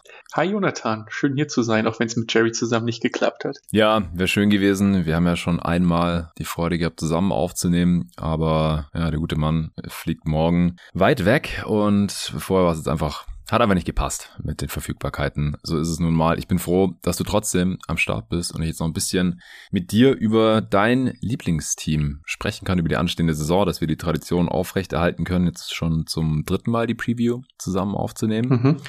Deswegen vorweg mal die Frage, wie fühlt man sich gerade so als Dallas Mavericks Fan? nach diesem Sommer? Gemessen an den Umständen eigentlich recht positiv. Ihr habt ja wahrscheinlich okay. schon drüber gesprochen, wie katastrophal letztes Jahr gelaufen ist. Ähm, und jetzt hat man mal wieder eine Saison, für die es halt recht spannend ist, eine Vorschau zu machen. In den letzten Jahren mhm. war es halt immer irgendwie so, man hatte immer dieselben Spieler, über die man gesprochen hat und die hatten auch am Ende immer dasselbe, was man über die erzählen konnte. Ob es mhm. jetzt Doncic, Vinny Smith, Hardaway, Powell, Kleber, Dinwiddie war oder einer von den schlechten Centern, Corley Stein, McKee, Moses Brown Brown. Irgendwie wusste man, was man da bekommt. Ja. Vielleicht ist das am Ende auch der Grund, warum ich so auf Josh Green abgehe und abgegangen bin, weil das die einzige spannende Persönlichkeit in dem Team war. Mhm. Aber dieses Jahr ist es halt mal anders. Man hat halt zwei neue Rookies, man hat mit Green und Hardy zwei spannende junge Spieler, man hat für Spieler getradet und am Ende vom Tag hat man immer noch Kyrie Irving, der auch so seine eigenen Probleme hat. Ähm, gesundheitlich wie Social Media persönlichkeitsmäßig. Mhm. Und so hat man halt in der Vorschau, wie aber auch über das ganze Jahr wahrscheinlich genug Themen, über die man bei den Mavericks sprechen kann. Und das finde ich schon relativ spannend. Ja, und wie das Gefühl jetzt in den Details ist, werden wir jetzt wahrscheinlich ja im, auch im Detail versuchen rauszufinden, wenn wir uns so ein bisschen durch, durch die Offseason hangeln. Ja. ja. also ich stimme dir zu, ich hätte wahrscheinlich jetzt hier auch kein, keine Preview mit zwei Gästen in zwei Segmenten geplant, wenn es nicht genug über dieses Team zu besprechen gäbe. Ich habe jetzt mit Jerry natürlich schon einiges angerissen, aber es ist auch noch vieles offen geblieben. Und die offenen Fragen, die werden wir versuchen jetzt hier noch zu beantworten in, in diesem zweiten Teil. Aber trotzdem muss ich dir natürlich auch ein paar Fragen stellen, die ich vorhin schon Jerry gestellt habe. Du weißt jetzt nicht, was er da geantwortet hat. Äh, für die Hörer ist es jetzt vielleicht ein spannender Vergleich. Mich interessiert erstmal, wer startet überhaupt jetzt hier in diesem Team? Also Doncic und Kyrie sind klar und sonst? Williams auch, oder? Ja, weiß ich nicht. Sag du es mir. Grant Williams wäre mein Tipp. Da wäre ich mir auch zu 99 Prozent sicher, dass er startet. Okay. Ähm, dazu ist der Fit einfach zu passig neben Irving und Doncic, als dass man es nicht macht. Ähm, als großer Wing, als okayer bis guter Shooter, als guter Mannverteidiger. Ähm, so jemand brauchst du halt neben so zwei Leuten, die sich bevorzugt mit der Offense befassen. Und Williams kann da in der Defensive halt ein paar Lücken schließen als großer Wing, bringt in der Offense auch ein paar Skills mit, die die beiden ganz gut ergänzen. Insofern würde ich den auch sehen. Ganz kurz dazu, ich glaube, David würde dir jetzt widersprechen, dass Grant Williams gar kein so toller Wing Defender ist. Und dass es deswegen vielleicht gar nicht so ein No-Brainer ist, ihn da starten zu lassen. Also ist ein geiler Post-Defender, also kann gerade gegen Post-Bigs, obwohl er relativ klein ist, sehr gut verteidigen. Aber er ist jetzt nicht so der Point of Attack oder, oder Wing Stopper, den man auf jeden Fall bräuchte. Ich wüsste da auch noch einen anderen Kandidaten, für, der dafür dann in Frage kommt. Also Grant Williams, klar, ist auf jeden Fall ein heißer Kandidat für einen Starting-Spot. Gut, am Ende muss man aber auch gucken, von wo David kommt, ne? David ja. kommt aus Boston in ein Team, was irgendwie zehn Wing-Verteidiger hat. In, in, Dallas ist das, kann man die in der Regel an zwei Fingern abzählen und ja. in dem Verhältnis sticht Grant Williams da schon irgendwo mit einem Paket raus. Ähm, dass er jetzt kein Defensive Player of the Year ist und auch in den Rotationen jetzt kein Mega-Athlet ist, klar, aber er bringt einfach den Mavericks eine gewisse Physis auf den Wing, die einfach letztes Jahr gefehlt hat, spätestens ja. nach dem Trade mit Finney Smith. Ähm, er schließt da einfach eine Lücke. Dass er dort Schwächen hat, ist dann am Ende vielleicht unbestritten, aber in dem Kader ist er wahrscheinlich für die Position großer Wing immer noch der am besten geeignetste äh, in dem, in der Starting Five erstmal. Daneben ja. bin ich mir eigentlich auch ziemlich ja. sicher, dass es Josh Green startet starten wird. Ja. Ähm, da gibt es jetzt auch wenig Gründe, da an letzten Jahr rumzurütteln. Er hat letztes Jahr mega den Step Forward gemacht, äh, hat ja. konstant geworfen und letztlich ist es das, was du neben Doncic und Irving brauchst. Der kann ein Point of Attack Defender sein, wenn er ein bisschen weniger dumm fault ähm, und bringt eben noch diese Fähigkeit mit ähm, Closeouts zu attackieren, gute Pässe zu spielen, in der Transition was zu machen. Den sehe ich eigentlich auch unbestritten, quasi unbestritten als vierten Starter. Ja, da sind wir uns einig. Bei, bei Grant Williams ist jetzt nur noch die, die eine Frage, weil Jerry natürlich on brand auch für Maxi Kleber als Starter gelobbyt hat. Wenn Maxi fit ist, würdest du trotzdem Grant vorziehen? Ich würde Maxi immer von der Bank bringen, einfach weil er letztes Jahr gezeigt hat oder in den letzten zwei, drei Jahren gezeigt hat, dass er einfach eine kleinere Rolle braucht, damit sein Körper hält. Mm. Und ich würde ihn dann fast eher irgendwo als Backup 4, 5 bringen. Allein dafür finde ich Grant Williams schon gut, dass er Kleber so ein bisschen entlastet, dass Kleber dann in den entscheidenden Phasen auch auf dem Feld sein kann. Vielleicht mhm. mit Williams, vielleicht statt Williams. Ähm, Insofern sehe ich für Kleber eine Bankrolle schon am angebrachtesten, in der so seine 20, 22, 24 Minuten spielt, aber nicht mehr, einfach weil sein Körper in den letzten Jahren einfach immer aufgegeben hat, wenn er zu viel gespielt hat. Und von der Bank kann man seine Rolle immer noch besser limitieren als als Starter, wo er dann am Anfang direkt von irgendwelchen MVP-Kandidaten gebulldozt wird. Ja, ja, ist nachvollziehbar. Ja, und als Center, als Big wäre mein Kandidat dann der ewige, der legendäre, der unvermeidbare äh, Dwight Powell für den Anfang. ist vielleicht in Fankreisen gerade nicht so populär. Man hat jetzt zwei neue Center und man freut sich in Dallas jedes Jahr über die neuen Center. Aber mhm. ich finde, Paul macht da schon noch am meisten Sinn. Bei Lively, dem Rookie, den man neu hat, weiß man immer noch nicht so recht, was man bekommt. Es ist halt ein Rookie-Center, ein junger Rookie-Center. Der wird mhm. viel Quatsch machen. Kann man sich eigentlich nicht leisten, wenn man dieses Jahr was reißen will. Holmes sehe ich so ein bisschen als Throw-In einfach in diesem Trade, den man gemacht hat in der Offseason. Der wurde letztes Jahr von Alex Len aus einer Rotation gespielt. Da würde ich mir jetzt auch nicht zu viele Hoffnung machen. Ja. Und Dwight Powell bringt dir halt einfach viel mit, was du so in so einer Starting Five brauchst. Er hat halt diese Abrollqualitäten, am Anfang von so einem Spiel ist so ein Spiel halt in der Defense immer noch ein bisschen konventioneller. Da versuchen die Teams immer noch Drop zu spielen. Da versuchen sie vielleicht mal zu hatchen. Und wenn du da einen Big hast, der top abrollen kann, und das ist der eine Skill, den Dwight Powell wirklich, wirklich drin hat, dann nützt es schon ordentlich was. Und der Fit mit Doncic und Irving hat letztes Jahr ja auch gepasst. Die beiden hatten, oder die drei hatten zusammen auf dem Feld eine Net-Rating von 8. Ähm, bei einem Team, was letztes Jahr irgendwo bei 0,1 bis 0 rumgekrebst ist. Mhm. Also in dieser Kombination hat das schon funktioniert. Mit Maxi waren die, waren Doncic und Irving bei 0 etwa. Und meine Lieblingszahl und letztlich auch der Grund, warum er gegangen ist bei Christian Wood mit Doncic und Irving, die waren bei minus 15. Uh, shit. Die drei zusammen? Ja, Irving, Doncic und Wood. Ei. Also da gab es dann gute Gründe, dass man da das Engagement nicht verlängert hat, wenn man viel mit Doncic und Irving plant. Ähm, und insofern ja, sehe ich einfach auch spielerisch wie statistisch wenig Gründe darin, das Running System ähm, irgendwie zu verändern. Auch wenn ich dann, kommen wir natürlich auch gleich zu, jetzt Dwight Powell nicht als mein Spieler sehe, mit dem ich am liebsten Spiele beende. Sondern dann mit Maxi auf der 5 neben Grant Williams, Five-Out-mäßig? Das wäre das, was mir so vorschwebt, ja. Am Ende von so einem. Spiel wird halt immer mehr geswitcht. Ähm, gerade wenn es knapp ist, gerade gegen Dallas. Die Teams versuchen am Anfang mal irgendwas, merken irgendwie recht schnell, mit Droppen oder mit Doppeln kommt man gegen Luca nicht weit. Jetzt gerade mit Irving daneben noch mal weit weniger. Und dann switchen die Teams eben und dann ist so ein Big, der werfen kann, wie Maxi, der auch verteidigen kann hinten. Ähm, wahrscheinlich noch mal richtig viel wert in so einer Schlussphase. Insofern würde ich Maxi dann als Closing Big sehen, aber Dwight Powell als Starter, um erstmal in Rhythmus zu kommen, um die Sets zu laufen, die Dwight Powell ohne Frage gut laufen kann. Ähm, und dann kann man halt je nach Bedarf auf Big Taktik ein bisschen rumrotieren und rumexperimentieren ähm, mit Lively und Holmes im Laufe der Saison. Ja, okay, dann, dann hätten wir die großen Positionen ja mehr oder weniger geklärt eigentlich. Das ging fix, aber wer spielt denn sonst noch so? Also wer, wer kann die Rotation noch knacken von den, von den Dudes, die jetzt noch da sind? Seth Curry ist ja zurück, ist ein Name, den du vorhin auch hättest erwähnen können. Ansonsten Tim Hardaway Jr. ist immer noch da. Dann können wir sehr gerne auch noch über Jaden Hardy sprechen. Da bin ich mit dem Jerry nämlich gar nicht dazu gekommen.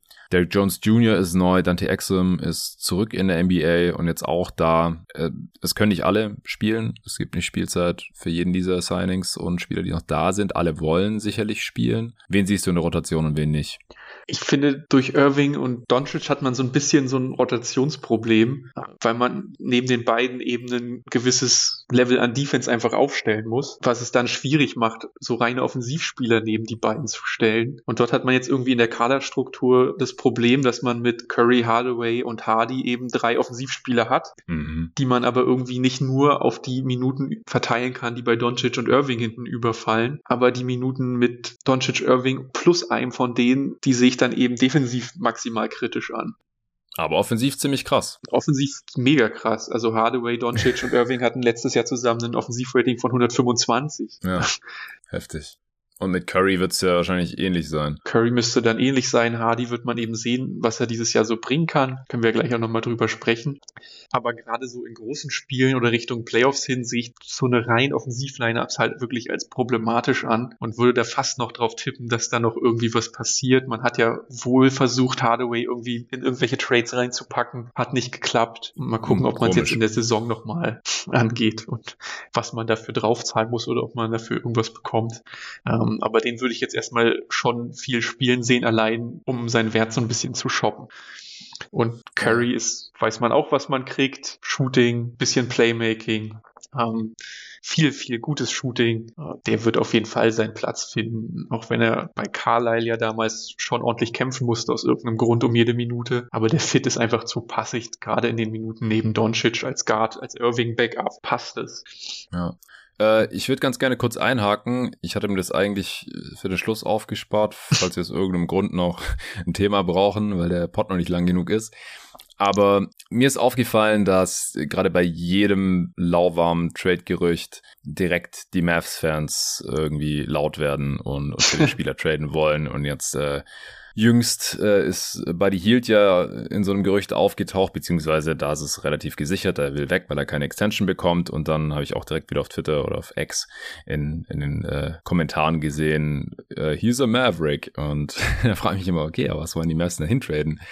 Äh, will man jetzt Tim Hardaway Jr. plus irgendeinen Pick? Kann man überhaupt noch einen Pick traden? Ja, man hat ein paar Zweitrunden-Picks ja in dem ähm, Grant Williams-Deal zurückbekommen. Ah ja, genau. Äh, den vielleicht Rick Carlisle hinterher schicken für den Expiring von Buddy Hield.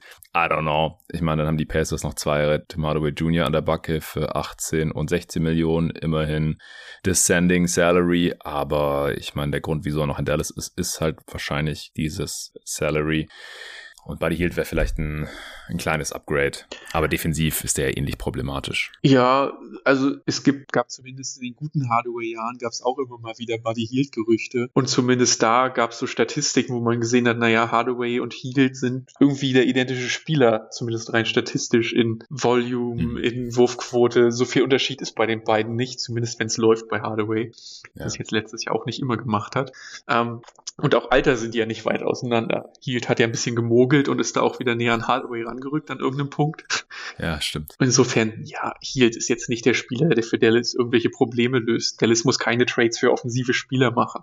Ähm, dazu ist einfach genug Offense in diesem Kader grundsätzlich da. Ähm, allein durch die zwei Stars. Ja. Und was man sonst für Hardaway bekommt, wird nicht so viel sein, außer reine Offensivspieler. Ja, ich denke auch, das, das wäre jetzt kein großer Trade. Äh, ein anderer, den, der mir jetzt heute noch in einem Lockdown Mavs Pod untergekommen ist, da wurde mal wieder der Andre Ayton erwähnt. Da habe ich mich erinnert, dass ich das nicht zum ersten Mal mitbekomme, sondern als Ayton immer wieder in Trade-Gerüchten aufgetaucht ist, wurde der auch immer wieder mit Dallas in hm. Verbindung gebracht. Äh, allerdings sehe ich derzeit auch überhaupt gar keinen Trade, der die Suns nach vorne bringt aktuell. Ähm, also ich meine, er müsste jetzt in Phoenix sehr enttäuschen, dass sie ihn dann traden. Und was wollen die Mavs dann mit ihm? Also da können sie halt höchstens auf einen Tapetenwechsel hoffen und dann hätten sie wenigstens einen klaren Starter auf der 5. Ja, also da sehe ich in Dallas halt auch nicht die Assets, beziehungsweise die Assets, die ich jetzt dafür abgeben würde. Weil wenn man sich jetzt einen großen Big reinholt in einem Trade, dann macht man seine, seine Wing-Tiefe wieder kleiner und hat wieder direkt die nächste Baustelle aufgemacht. Und ja, Aiden löst jetzt nicht so viele Probleme, die die Mavericks haben. Denke Im Gegenteil. Er macht halt, Aiden ist ein guter Spieler, aber er hat ja auch wieder sein eigenes Problem an Skills und an defensiv wie offensiv hat man auch mit ihm wieder mehr Baustellen, neue Baustellen, aber Baustellen. Man ist eben sehr limitiert, wenn man all seine Picks wegtradet. Ja, so ist das. Was hältst du jetzt von, von Axum und Derek Jones Jr. vielleicht noch ganz kurz? Oder von den Rookies? Also, Lively hast du ja schon angesprochen. Du glaubst nicht, dass er die Rotation direkt knacken kann oder eine große Rolle spielen wird. Wie sieht's mit Omax aus? Ich mag die Idee, die hinter dem Spieler steckt. Also auch wieder ein großer athletischer Wing, der gut verteidigen kann, aber wohl nur gut Mann-Mann verteidigen kann. Also diese von Torben häufig zitierten Stats, die, die, die Memphis nutzen, so Steal Rate und Block Rate, die sind für ihn oder für einen Wing in seiner Größe halt wirklich lächerlich niedrig. Also so Sachen wie Steal Rate und Block Rate was eben dafür spricht, dass er so als Rotationsverteidiger nicht so wirklich gut und da ist. Und letztlich wird ihn das eben in NBA auch limitieren. Natürlich kann man ihn in Spot-Minuten mal reinbringen, um einen guten Wing zu verteidigen, aber spätestens, wenn es an Switchen geht und er irgendwo in der Halbzeit rumstehen muss, ist er limitiert. Der Wurf ist auch nicht so ganz konstant. Also auf den würde ich jetzt am Anfang nicht so viel setzen, dass man den viel sieht. Ich glaube, der wird erstmal in der G-League anfangen, wäre meine Erwartung bei ihm. Mhm. Auch wenn man in der Bubble relativ viel Hype um ihn mitbekommt, aber da bin ich relativ gedämpft. Hardy hat eben so ein bisschen das Problem, dass viele Guards da sind, an denen er sich erstmal vorbeikämpfen muss und dass einfach per se hinter Doncic und Irving nicht so viele Minuten übrig bleiben, wenn die beiden gesund sind, falls die beiden gesund sind über eine Saison. Ja. Was natürlich bei den beiden immer ein recht großes Falls ist. Doncic kommt schon wieder verletzt von der WM zurück, aber das ist auch wieder ein anderes Thema. Ähm, mhm. Aber ich setze in dem schon Hoffnung. Der hat schon einer der wenigen Lichtblicke ist er gewesen am Ende der letzten Saison. Die Frage ist natürlich, wie viel er dann wirklich zeigen kann, wenn die Mavericks mit einer Rotation spielen, die gewinnen will, wo der Ball auch in der Hand ist von Doncic und Irving und was Hardy dann eben abseits vom Ball so zeigen kann. Aber wie gesagt, wenn man Hardaway Jr. irgendwie wegbekäme, wäre auch irgendwo Platz für Hardy da an der Rotation.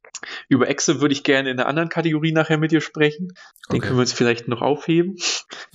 äh, ja, und Derrick Jones Jr., den, über den freue ich mich allein schon aufgrund seiner Athletik und die Option, die man hat mit einem Typen, der einfach sieben Meter lange Arme hat, aus der Halle springen kann und ein paar Positionen verteidigen kann die Frage bei ihm ist natürlich immer der Wurf und was er offensiv so bringen kann. Neben Dwight Powell willst du ihn wahrscheinlich nicht haben. Mit Maxi vielleicht, dann Jones als abrollender Flügel oder so, weil mit 33% Dreierquote wird es auch schon ein bisschen schwieriger haben, weil natürlich die Teams dann immer von ihm weghelfen werden und dann muss er eben beim Wurf irgendwas zeigen. Aber da gibt es sicherlich ja. gewisse Rotationsmöglichkeiten, ähm, dass er da eine sinnvolle Rolle findet, wenn er eben neben Shooting Big wie Maxi spielt. Dann kann ich mir Jones auch gut vorstellen, dann ist es auch eine schöne switchbare Kombination da unterm Korb. Ja, das stimmt. Wobei du jetzt Derek Jones nicht unbedingt gegen einen, einen Big switchen nee, willst. Ja, das ist aber ein Problem im ganzen Mavericks-Kader. Ja, ja, das ist wohl wahr. Nee, aber ich kann mir auch vorstellen, dass der, dass der mal einen oder anderen Lob von Luca oder Kyrie reinzimmert. Das kann er auf jeden Fall, falls er es aufs Parkett schafft, weil das Roster der Mavs ist tief. Es ist halt nur die Frage, wer spielt, weil, wie gesagt, es können nicht alle spielen. Ja, ich finde aber, man hat sich irgendwo mit Sinn verstärkt. Also mhm. ein Problem, was letztes Jahr dann ab nach dem Abgang von Brunson irgendwie im Kader war, war, dass man zwei Leute im Team hatte, die noch dribbeln können. Also Dinwiddie und Doncic und später Irving und Doncic. Und mit Green noch so ein kleiner Chaosfaktor. Aber sobald eben Doncic oder Kyrie alleine auf dem Feld waren und die gedoppelt wurden und man den Ball dann irgendwie in einer 4 gegen 3 Situation zu Hardaway bekommen hat, hat man halt als Mavericks-Fan irgendwie trotzdem Herzrasen bekommen, weil da selten wirklich was Gutes draus geworden ist, weil man so wenig Spieler hatte, die so eine Überzahlsituation ausspielen können oder die mal aus einem Catch and Go irgendwas machen können. Ich finde, da hat man sich recht sinnvoll neue Optionen reingeholt, so als, mhm. ja, als tertiäre Creator ist das ein Wort. Ja. Williams, kann das halbwegs, der kann man Ball auf den Boden nehmen und auch relativ gute Pässe spielen. Ähm, nehme natürlich auch da Kritik von David entgegen, falls er das anders sieht. Curry kann ich glaube, er sieht's, er hat, glaube ich, mal gesagt, dass er enttäuscht davon ist, dass er sich da nicht weiterentwickelt hat, weil er da am College interessante Ansätze gezeigt hatte. Aber ja, also ja, noch zwei andere neben ihm auf dem Feld sind, die es besser können, ist, glaube ich, schon okay. Eben. Ähm, Curry kann das. Ähm, Exum, ja. wie gesagt, sprechen wir gleich noch drüber, aber Exum kann das auch. Und so hat man in dieser ganzen Creation-Tiefe wesentlich was für den Kader getan. Und ich glaube, das tut der Offense auch gut. Ähm, die Mavericks Offense, sprechen wir vielleicht auch noch mal ausführlicher drüber, wird wieder nicht sonderlich schön anzusehen sein. Aber wenn man ein paar Spieler hat, die eben auch mal nach einem Closeout ein Dribbling machen können, noch einen extra Pass spielen können, ähm, damit kann man schon ein bisschen mehr Flow einfach in diesen Kader kriegen. Und Flow war halt das ganze letzte Jahr nie da in der Offense, ähm, auch wenn Kyrie und Doncic ein tolles Offensivrating hatten, aber es wirkte halt nie so, als könnte man mal einen Gegner einfach überrollen, indem es jetzt einfach läuft. Und mit so Spielern, die in der Offense einfach ein bisschen mehr beitragen als werfen und danken, ist dem, glaube ich, schon gut geholfen. Man hat sich gut verstärkt und jetzt ist halt die Frage, wie Ben balanced man das aus am Ende vom Tag? Ja, also das wäre jetzt meine nächste Frage wahrscheinlich gewesen, ähm, wie die Offense aussieht jetzt. Aber mich interessiert jetzt, was ist mit Exum? Wo willst du über den sprechen? Weil, äh, muss auch nochmal dazu sagen, dadurch, dass ich jetzt mit Jerry und dir separat aufnehme, brechen wir auch ein bisschen aus dem normalen Preview-Aufbau aus. Wo wolltest du denn jetzt nennen? Bei, bei Breakout-Spielern oder zu viele Minuten oder zu wenig Minuten? Er, erklär's mir. Für mich ist Exum, also er ist jetzt kein Kandidat, wo man sagt, oh, der hat dieses, also Fantasy-Pick, da muss man auf jeden Fall zugreifen. Oder den Kandidat, wo man sagt, nee, der wird an irgendwelchen Awards schnuppern. Aber ich finde schon, dass der ein sneaky Pick für einen Breakout-Kandidat ist, meiner Meinung nach. Okay, okay. Allein, ich habe vorhin darüber gesprochen, wie wackelig die Mavericks Guard-Defense ist. Und Exum ist irgendwie der Einzige, der so ein bisschen neben Josh Green defensives Upside mitbringt. Mhm. Und der da eben, Achtung, ein Wort, was ich von euch gelernt hat, dem Mavs-Kader so ein bisschen Matchup-Robustheit Robustheit bringt. Mhm. Also indem man Exim halt spielen lässt, neben Doncic oder neben Irving kann man halt auf dem Flügel vielleicht mal ein bisschen mehr Offense bringen, ohne dass man direkt in der Defense komplett wegbricht. Ähm, ja. Er hat halt in der Euroleague ein schwieriges erstes Jahr gehabt in Barcelona, hat jetzt aber ein wirklich, wirklich gutes zweites Jahr in Belgrad gehabt. Ähm, sein Dreier ist gut gefallen, er hat gut kreiert. Am bekanntesten ist er wahrscheinlich dadurch gewonnen, dass Jabusele ihn den Zeh gebrochen hat in, bei diesem Brawl in Madrid. Mit dem Body Slam, ja. Mit dem Body Slam. Wie lange ist Jabusele dafür eigentlich gesperrt worden? Jabusele war ein bisschen drin. zwei Spiele, drei Spiele, also lächerlich wenig. Ja, es geht ja noch, ja. Dafür, also eigentlich hätte der eine ganze Weile nicht mehr spielen dürfen, aber man hat es so in so Kleckerspielbeträgen gehalten. Ich glaube, Exxon war sogar auch ein Spiel gesperrt, aber ich bin mir gar nicht ja. sicher. Okay, ist jetzt heftig. auch ein anderes Thema für einen Podcast mit Lukas vielleicht. Ja, ja, ich, ich, ich habe jetzt so gedacht, dich kann ich das auf jeden Fall auch fragen, weil du ja auch Ja, ich, aber Jabusele wurde, war, glaube ich, fünf Spiele gesperrt mhm. und diese Sperre endete, glaube ich, auch dann zum Saisonende. Und okay. Für diesen fast Modern Exxon schon ein bisschen wenig. ja, ja. Aber ja, wenn, wenn Exxon das Shooting über den Teich bekommt, dann sehe ich schon, dass er sich einen festen Platz in der Rotation erarbeiten kann, auch an Hardy oder an Tim Hardaway Jr. vorbei. Einfach weil er dem Kader eben was bringt, was er auf dieser Position wenig hat, nämlich einen Point Guard, der verteidigt. Ein Point Guard im klassischen Positionssinne jetzt gedacht. Ja. Das wird natürlich jetzt, wie gesagt, es ist jetzt kein Breakout im Sinne von, oh Gott, oh Gott, der ist richtig explodiert, aber vielleicht in dem Sinne, dass man sagt, oh, Dante Exum, das ist ja doch wieder ein NBA-Spieler, nachdem er sich jetzt zwei Jahre in Europa durchgeschlagen hat. Und ähm, insofern sehe ich ihn da ja. schon so als kleinen, unter der Hand Breakout-Kandidaten, der bei den Mavericks was reißen kann. Ja, ja, hatte ich mir fast gedacht, dass, äh, dass du ihn, wenn dann, bei der Kategorie nennen möchtest. Okay, hätten wir das auch geklärt. Jetzt offensiv, was, was kann man da erwarten? Wieder Doncic, Heliozentrismus featuring Kyrie oder hast du da ein bisschen mehr Hoffnung auf Diversität, bisschen mehr Ball-Movement und auch dann halt ein bisschen mehr Matchup-Resilienz, wenn es Richtung Playoffs geht und es dann alles nicht ganz so ausrechenbar ist. Nö. Also okay. ich glaube nicht, dass die Mavericks Offense grundsätzlich was anderes sein wird als High Pick and Roll für einen der Guards. Diese Pick and Rolls können ja dann durchaus mal irgendwie aus irgendwelchen Handoff-Sets entstehen. Aber viel mehr wird es nicht sein. Dann wird es mal einen, einen Off-Ball-Exit-Screen geben, was die Mavericks auch häufig machen. Aber viel mehr wird da nicht dazukommen, einfach weil das System ja funktioniert hat. Also mit Irving, mit Doncic, die so ein bisschen äh, My Turn, Your Turn gespielt haben, hat man eben trotzdem ein lächerlich gutes Offensivrating gehabt. Ja, und Kit ist bisher halt eben nicht für seine kreativen Offensivideen aufgefallen. Insofern würde ich da jetzt insofern keinen großen Stilwandel erwarten. Der einzige Stilwandel, der eben erfolgen kann, ist, wie schon drüber gesprochen, dadurch, dass man mehr Spieler hat, die was mit dem Ball können. Aber für die wird man jetzt keine Sets laufen, sondern die werden eben aus den Löchern, die Doncic und Irving schlagen, ihre Stärken zeigen können. Aber dass, dass da irgendwie das jetzt eine wunderschön anzuschauende Offense sein wird, in der man Cuts im großen Stil laufen wird und in, in dem man sich abseits vom Ball viele Blöcke stellt, das sehe ich jetzt in Dallas einfach nicht kommen. Ähm, das braucht es vielleicht auch nicht, auch wenn es ein bisschen schade ist, aber ich sehe es einfach nicht. Hast du Doncic bei der WM verfolgt, Slowenien geschaut? Äh, ja, soweit es halt ging unter der Woche. Ja, und äh, was ist so dein Eindruck von ihm? Same procedure as every year oder irgendwas Neues erkannt? Naja, das Problem, nicht das Problem, aber was bei Slowenien immer ausfällt, auffällt, ist, dass Doncic da irgendwie immer so ein bisschen mehr Bock hat, abseits vom Ball zu spielen. Okay. Also ein bisschen ist also von 0 auf 1. okay. Aber. Von der Skala bis 100. Ja, vielleicht bis 10 vielleicht auch schon, aber okay. wirklich riesige Sprünge macht er da nicht.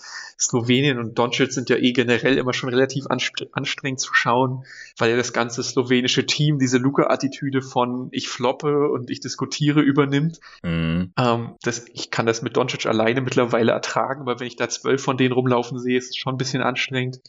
Ansonsten hat er das gemacht, was er immer macht. Gerade auf Fieberlevel ist Doncic ja nun mal ein kompletter Zerstörer der Welten, auch wenn er ein paar schwierige Spiele dabei hatte, wobei ihm nicht so viel ging, wo er sich aber auch mit dem Kopf selbst rausgenommen hat. Mhm. Und das Elend ist halt, dass er schon wieder mit einer Oberschenkelverletzung das Turnier durchgespielt hat, ja. die er wohl aus der letzten Saison mitgenommen hat, die nicht so richtig zu 100 Prozent auskuriert ist, die jetzt wieder schlimmer geworden ist im Laufe der WM und wo man jetzt halt hoffen muss, okay, die kuriert er jetzt halbwegs wieder aus, ohne dass er dabei direkt wieder fett wird, weil das ja dann immer das nächste Problem, wenn Doncic Verletzungen aushält, kommen immer direkt fünf Kilo oben drauf. Mhm. Also ich mag Fieber Doncic, ich fand ihn jetzt bei dem Turnier manchmal schwierig auch anzuschauen, selbst als großer Doncic-Fan äh, und ich hoffe, er kommt jetzt auch halbwegs schnell und fit wieder aus diesem Fenster zurück und kann sich jetzt schnell wieder fit machen.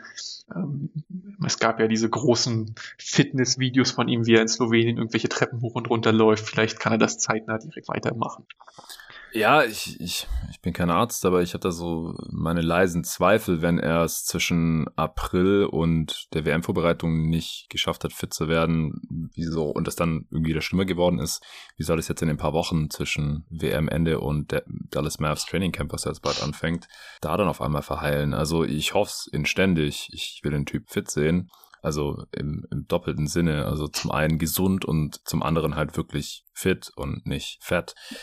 Aber ich habe halt so, ich habe halt wirklich meine, meine Zweifel deswegen. Also einfach wegen der Timelines ja, man, also, ne, man steckt da natürlich nicht hinter. Vielleicht ist es auch eine Verletzung, die wieder aufgeflammt ist nach irgendeiner dummen Bewegung. Aber letztlich ja. ist es derselbe Oberschenkel, mit dem Doncic schon in der NBA-Saison zu tun hatte, der ihn jetzt wohl beim Fieberturnier wieder gezwickt hat. Insofern, ja, so ein leichter Pessimismus ist da durchaus wahrscheinlich angebracht an der Stelle. Okay, also offensiv wahrscheinlich wieder extrem gut, wenn auch nicht besonders vielseitig, aber hey, in der Regular Season klappt es auf jeden Fall und in den Playoffs ist man damit auch schon mal ein bisschen über Western Conference Finals gekommen, solange die Dreier gefallen sind. Defensiv, erwartest du da irgendwas Neues, dass man vor allem vielleicht auch besser ist als letzte Saison? Ja, besser würde ich auf jeden Fall hoffen. Also Grant Williams bringt nochmal einen, wie gesagt, er ist, wenn David sagt, er ist nicht der Top-Verteidiger, ist das ja okay. Für die Mavericks-Verhältnisse ist er aber schon ein großes Level up. Einfach auf Größe und Size. Kleber, wenn er fit ist, wenn er eben auch in einer kleineren Rolle weniger Last tragen muss, kann dem Kader sehr helfen defensiv. Und dann muss man halt schauen, was noch so kommt, was von Jones kommt, wie Green sich entwickelt, was, was von Exum dann wirklich kommt, außerhalb meiner persönlichen Erwartungen an ihn. Ja. Und da kann man defensiv schon einen Schritt nach vorne machen. Aber ich glaube, einen Schritt nach vorne machen ist auch hier wieder nicht sonderlich schwer in Relation zur ja. letzten Saison, weil das war ja ein absolutes Katastrophenjahr. Also wenn man irgendwas reißen will, muss man da ja einen Schritt nach vorne machen. Ich würde jetzt aber auch nicht, auch hier wieder nicht die Quell von jeder Kreativität erwarten in der Mavericks Defense. Kate ist zwar ein bisschen ein defensiv orientierterer Coach, aber er macht das jetzt auch nicht mit Wundermitteln. Ich glaube, was die Mavericks ganz gut können, ist ihre Lineups anpassen an unterschiedliche Arten, wie man verteidigen will. Also man wird wahrscheinlich mit White Powell in einem ja, relativ hohen Drop anfangen oder mit, mit einem relativ schüchternen Hedge und kann dann je nachdem, was man machen will, eben Bigs ins Spiel bringen. Mit Maxi kann man mehr einen, einen Switching-Scheme fahren. Äh, Lively muss man gucken, wie agil der auf NBA-Niveau auf seinen Füßen ist. Man kann auch mal ganz wild unterwegs sein und Derrick Jones vielleicht auch als Center probieren. Grant Williams ist ja auch mhm. kein Center, aber irgendwas probieren, je nachdem, was eben der Gegner auch hergibt, ja. kann man da sicherlich und ist da ein bisschen flexibler, einfach auch aufgestellt, offensiv wie defensiv dieses Jahr. Da ist man da viel vielseitiger. Ja. Also ich denke auch, dass man aus der Flop 10 vielleicht rauskommt, einfach schon, weil man das bessere Personal hat. Ich fand es auch interessant, äh, als ich mir auf Clean the Glass das Roster angeschaut habe mit den On-Off-Stats, dass man eigentlich ausnahmslos alle schlechten Defender, mit denen es auf dem Feld halt richtig mies lief in der Defense, aussortiert hat. Also Bullock ist weg, den Weedy hatte man ja schon weggeschickt, äh, Christian Wood ist weg, den hast du vorhin schon genannt, McGee ist weg. Also das sind halt so die Dudes, mit denen die, die Defense halt richtig getankt hat. Jaden Hardy ist der einzige, der noch da ist, aber das ist ein junger Spieler, das könnte noch besser werden, wer weiß, inwiefern er überhaupt spielt, äh, ob der Seth Curry oder Tim Hardaway Jr überhaupt äh, in der Rotation überholen kann. Weil dann spielt man automatisch mit Leuten, mit denen es defensiv letztes auch besser lief oder mit Leuten, die in anderen Teams schon besser verteidigt haben als die Dudes, die jetzt weg sind. Deswegen wäre ich da auch leicht optimistisch. Jetzt nicht, dass man wieder total toll verteidigt wie vor zwei Saisons, aber schon besser als in der letzten. Das hängt dann halt wirklich wahrscheinlich noch daran, wie viele Minuten die neuen besseren Verteidiger letztlich sehen, ob Maxim die Rotation wirklich konstant knacken kann und äh, wie gut Grant Williams auch für die Mavs verteidigt. Ja, genau. Also ist dieser Kader letztes Jahr war an einer anderen Stelle halt auch ein Rätsel. Bullock ja zum Beispiel eigentlich ein guter Verteidiger, aber bei dem lief es offensiv wie defensiv letztes Jahr überhaupt nicht. Mhm. Ähm, über McGee und Wood möchte man eigentlich generell einen Mantel des Schweigens legen. äh, also Wood wollte defensiv einfach nicht, der war irgendwann ausgecheckt, als er nicht den Star-Modus bekommen hat, den er eigentlich sich erhofft hat in dem Team. Und Mackie, ja, dass er jetzt dieses Jahr auch noch gewaved hat, wurde, hat ja schon irgendwas Tragikomisches. Also es ist ja sensationell, dem Spieler einen drei Jahresvertrag zu geben. Ja. Jo. Jerry hat davon auch schon Victory Lab gedreht. So das, es reicht jetzt. McGees Geschichte okay. in Dallas nach kurzer Zeit. Alles gut. Ähm, Rebounding war auch nicht so geil letztes Jahr. Also Offensiv-Rebounding vor allem war man, der, war man auf Platz 30 äh, der Liga und Defensiv-Rebounding auch unterdurchschnittlich. Äh, hoffst du dir da auch irgendwie ein bisschen mehr oder ist das mit dem Spielermaterial eher unrealistisch? Ich glaube, das wird schwierig, ja. Also es wird immer, generell werden große, dominante Bigs beim Gegner ein Problem sein, physische Bigs. Ähm, und das wird sich eben auch am Brett niederschlagen. Also es gibt halt, gut, welches Team hat das schon, aber jetzt wenig Spieler, wo man sagt, ja komm, geh mal Jokic und Embiid verteidigen. Und wenn jetzt ein Kevin Looney kommt und unter dem Mavericks Korb rumschubst, wird da auch nicht viel Widerstand einfach sein. Die einzige Hoffnung, die man da irgendwo haben kann, ist halt Lively. Der ist halt lang und bouncy, aber bis so ein junger Center eben das Gefühl für einen NBA-Rebound entwickelt, vergeht irgendwo auch noch ein bisschen Zeit. Mhm. Die Mavericks sind zwar in der Breite ein relativ großes Team, in dem Sinne, als dass sie jetzt wenig ganz kleine Spieler spielen. So ein Doncic ist ein halbwegs guter Rebounder, wenn er locked in ist. Man hat dann mit Grant mhm. Williams noch einen großen Körper, der rebounden kann.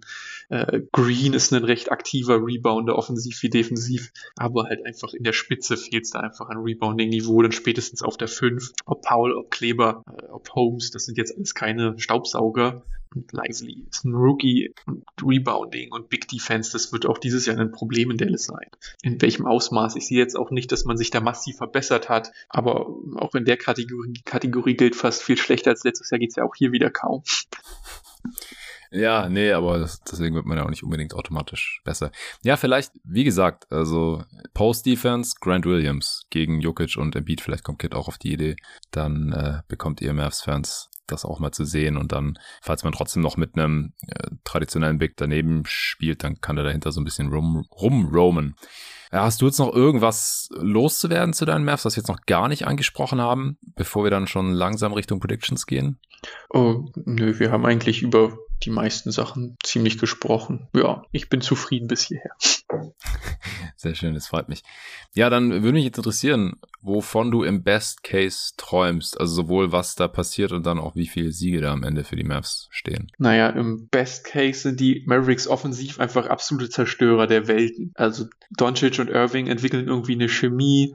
Der Ball läuft auch mal dann abseits von den beiden ganz gut und zusammen auf dem Feld und auch einzeln. Gibt es einfach nichts, was eine Mavericks Offensive stoppen kann. Ich habe ja, glaube ich, in jeder Season Preview bisher gesagt, Luka Doncic alleine ist eine, eine Top 5 Offensive. Äh, die letzten zwei Jahre haben mich da jedes Mal eines, eines Besseren belehrt.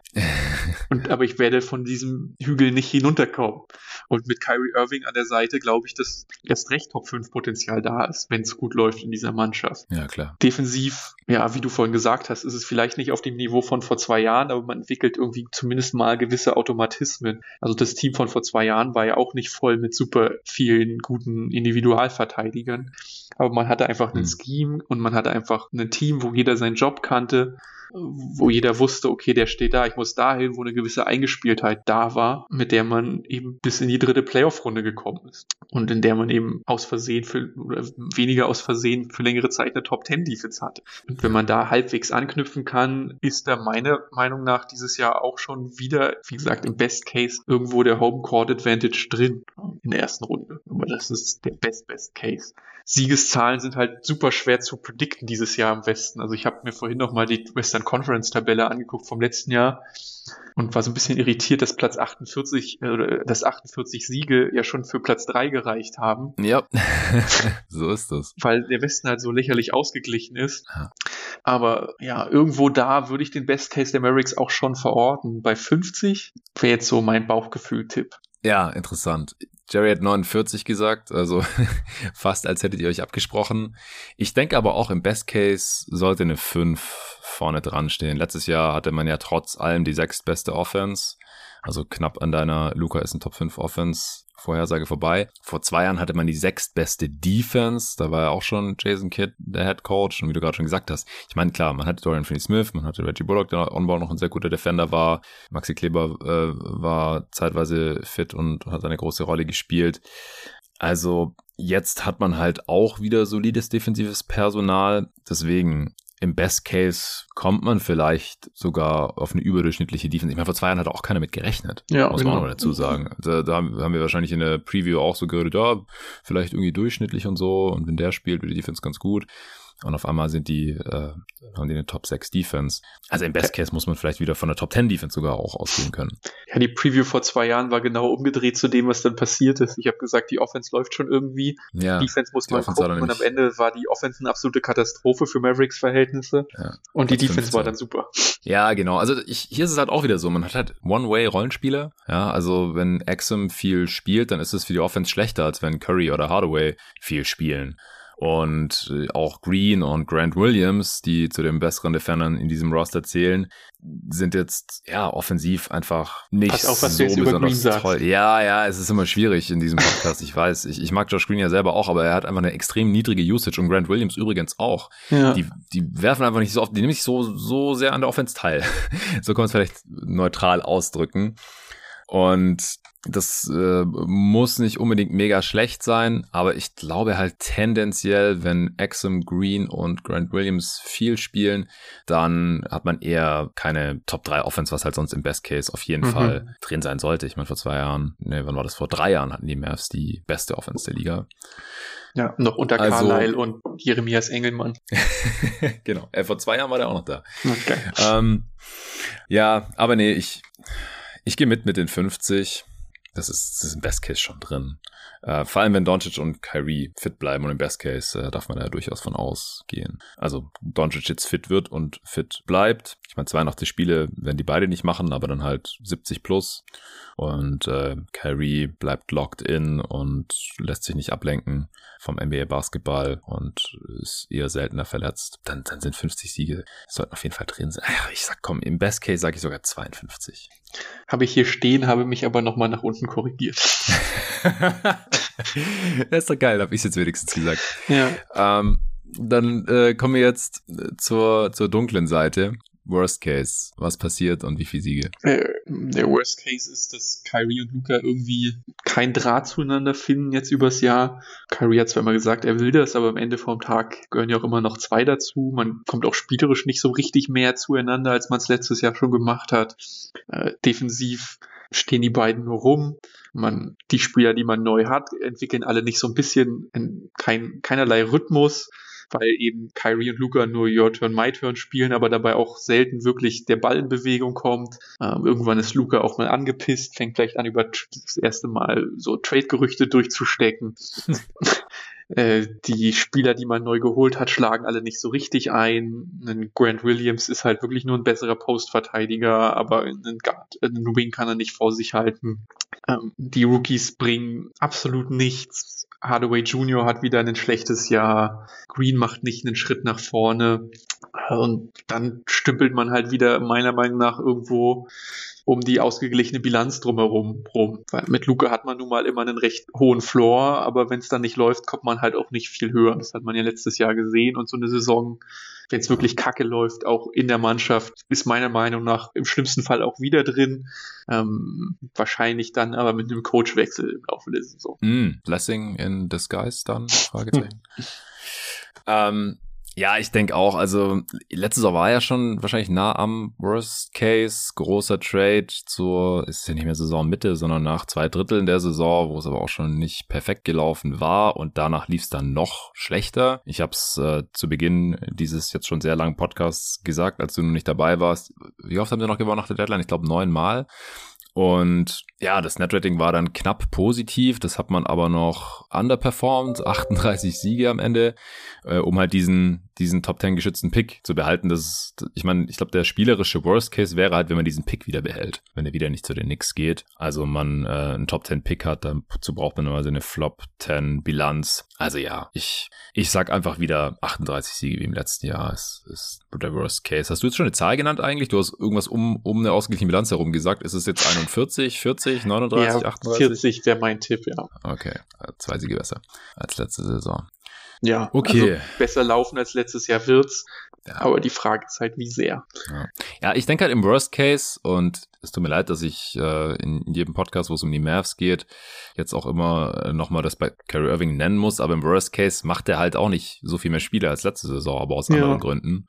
Und da hat man halt auch schon ein Problem, weil dann muss Hardy den, den Schritt machen oder Seth Curry muss 30 Minuten im Spiel spielen können oder Exum muss viel schultern können. Also es ist nicht absolut unmöglich, wenn Irving viel fehlt, das irgendwie halbwegs auszugleichen, aber es ist schon schwer. Weil äh, basketballerisch ist er ein Star, gar keine Frage. Ja, aber das ist ja auch eine Kaderkonstruktion. Also man hatte eben auch nur zwei Spieler im Kader, die für sich und andere kreieren können, mit Abstrichen vielleicht noch Hardy. Und wenn einer von Doncic und Irving ausfällt, ist es nun mal einfach für die, in dieser Kaderkonstruktion eine große Katastrophe. Das Problem ist halt, dass beide jetzt nicht dafür bekannt sind, dass sie 80 Spiele machen pro Jahr.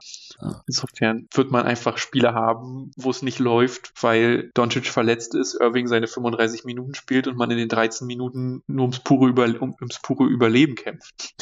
Ähm, ja. Solche Niederlagen wird es einfach roster-konstruktionsbedingt geben. Okay, ich bin gespannt, was äh, seine finale Prediction ist. Over-Under liegt bei 45,5. Also, wenn man jetzt zwischen deinem Best und Worst Case geht, dann landet man ziemlich genau auf dieser Line. Aber du musst jetzt drüber oder drunter gehen ja, ich muss jetzt nochmal abwägen, wie optimistisch ich werde. Ich glaube, ich ja. tendiere eher Richtung Best Case in dem aktuellen Kader. Ich glaube, der Kader hat sich eben sinnvoll verstärkt, sowohl defensiv wie offensiv hat man, ist man Baustellen angegangen und hat Lücken geschlossen. Das Ganze wirkt für mich stimmiger und jetzt kommt halt wieder dieser blöde Westen mit seiner, mit seinen ganzen engen, mit seiner ganzen engen Tabelle da wieder zu. Ich würde aber schon bei 47 rauskommen. Okay, okay, dann bist du relativ klar over. Ich sag 45 und bin dann ganz knapp an Ich, hm. ich vertraue leider den beiden Stars nicht genug, dass ich Over sagen kann. Weil es reicht ja schon, wenn einer von beiden wahrscheinlich länger ausfällt. Mhm. Und Doncic ist in diesem Moment angeschlagen, so viel wir wissen. Der andere heißt Kyrie Irving. Deswegen muss ich leider eher anders sagen. Wie gesagt, das Team hat Potenzial. Ich, ich sehe im Best Case über 50 Siege, gar keine Frage.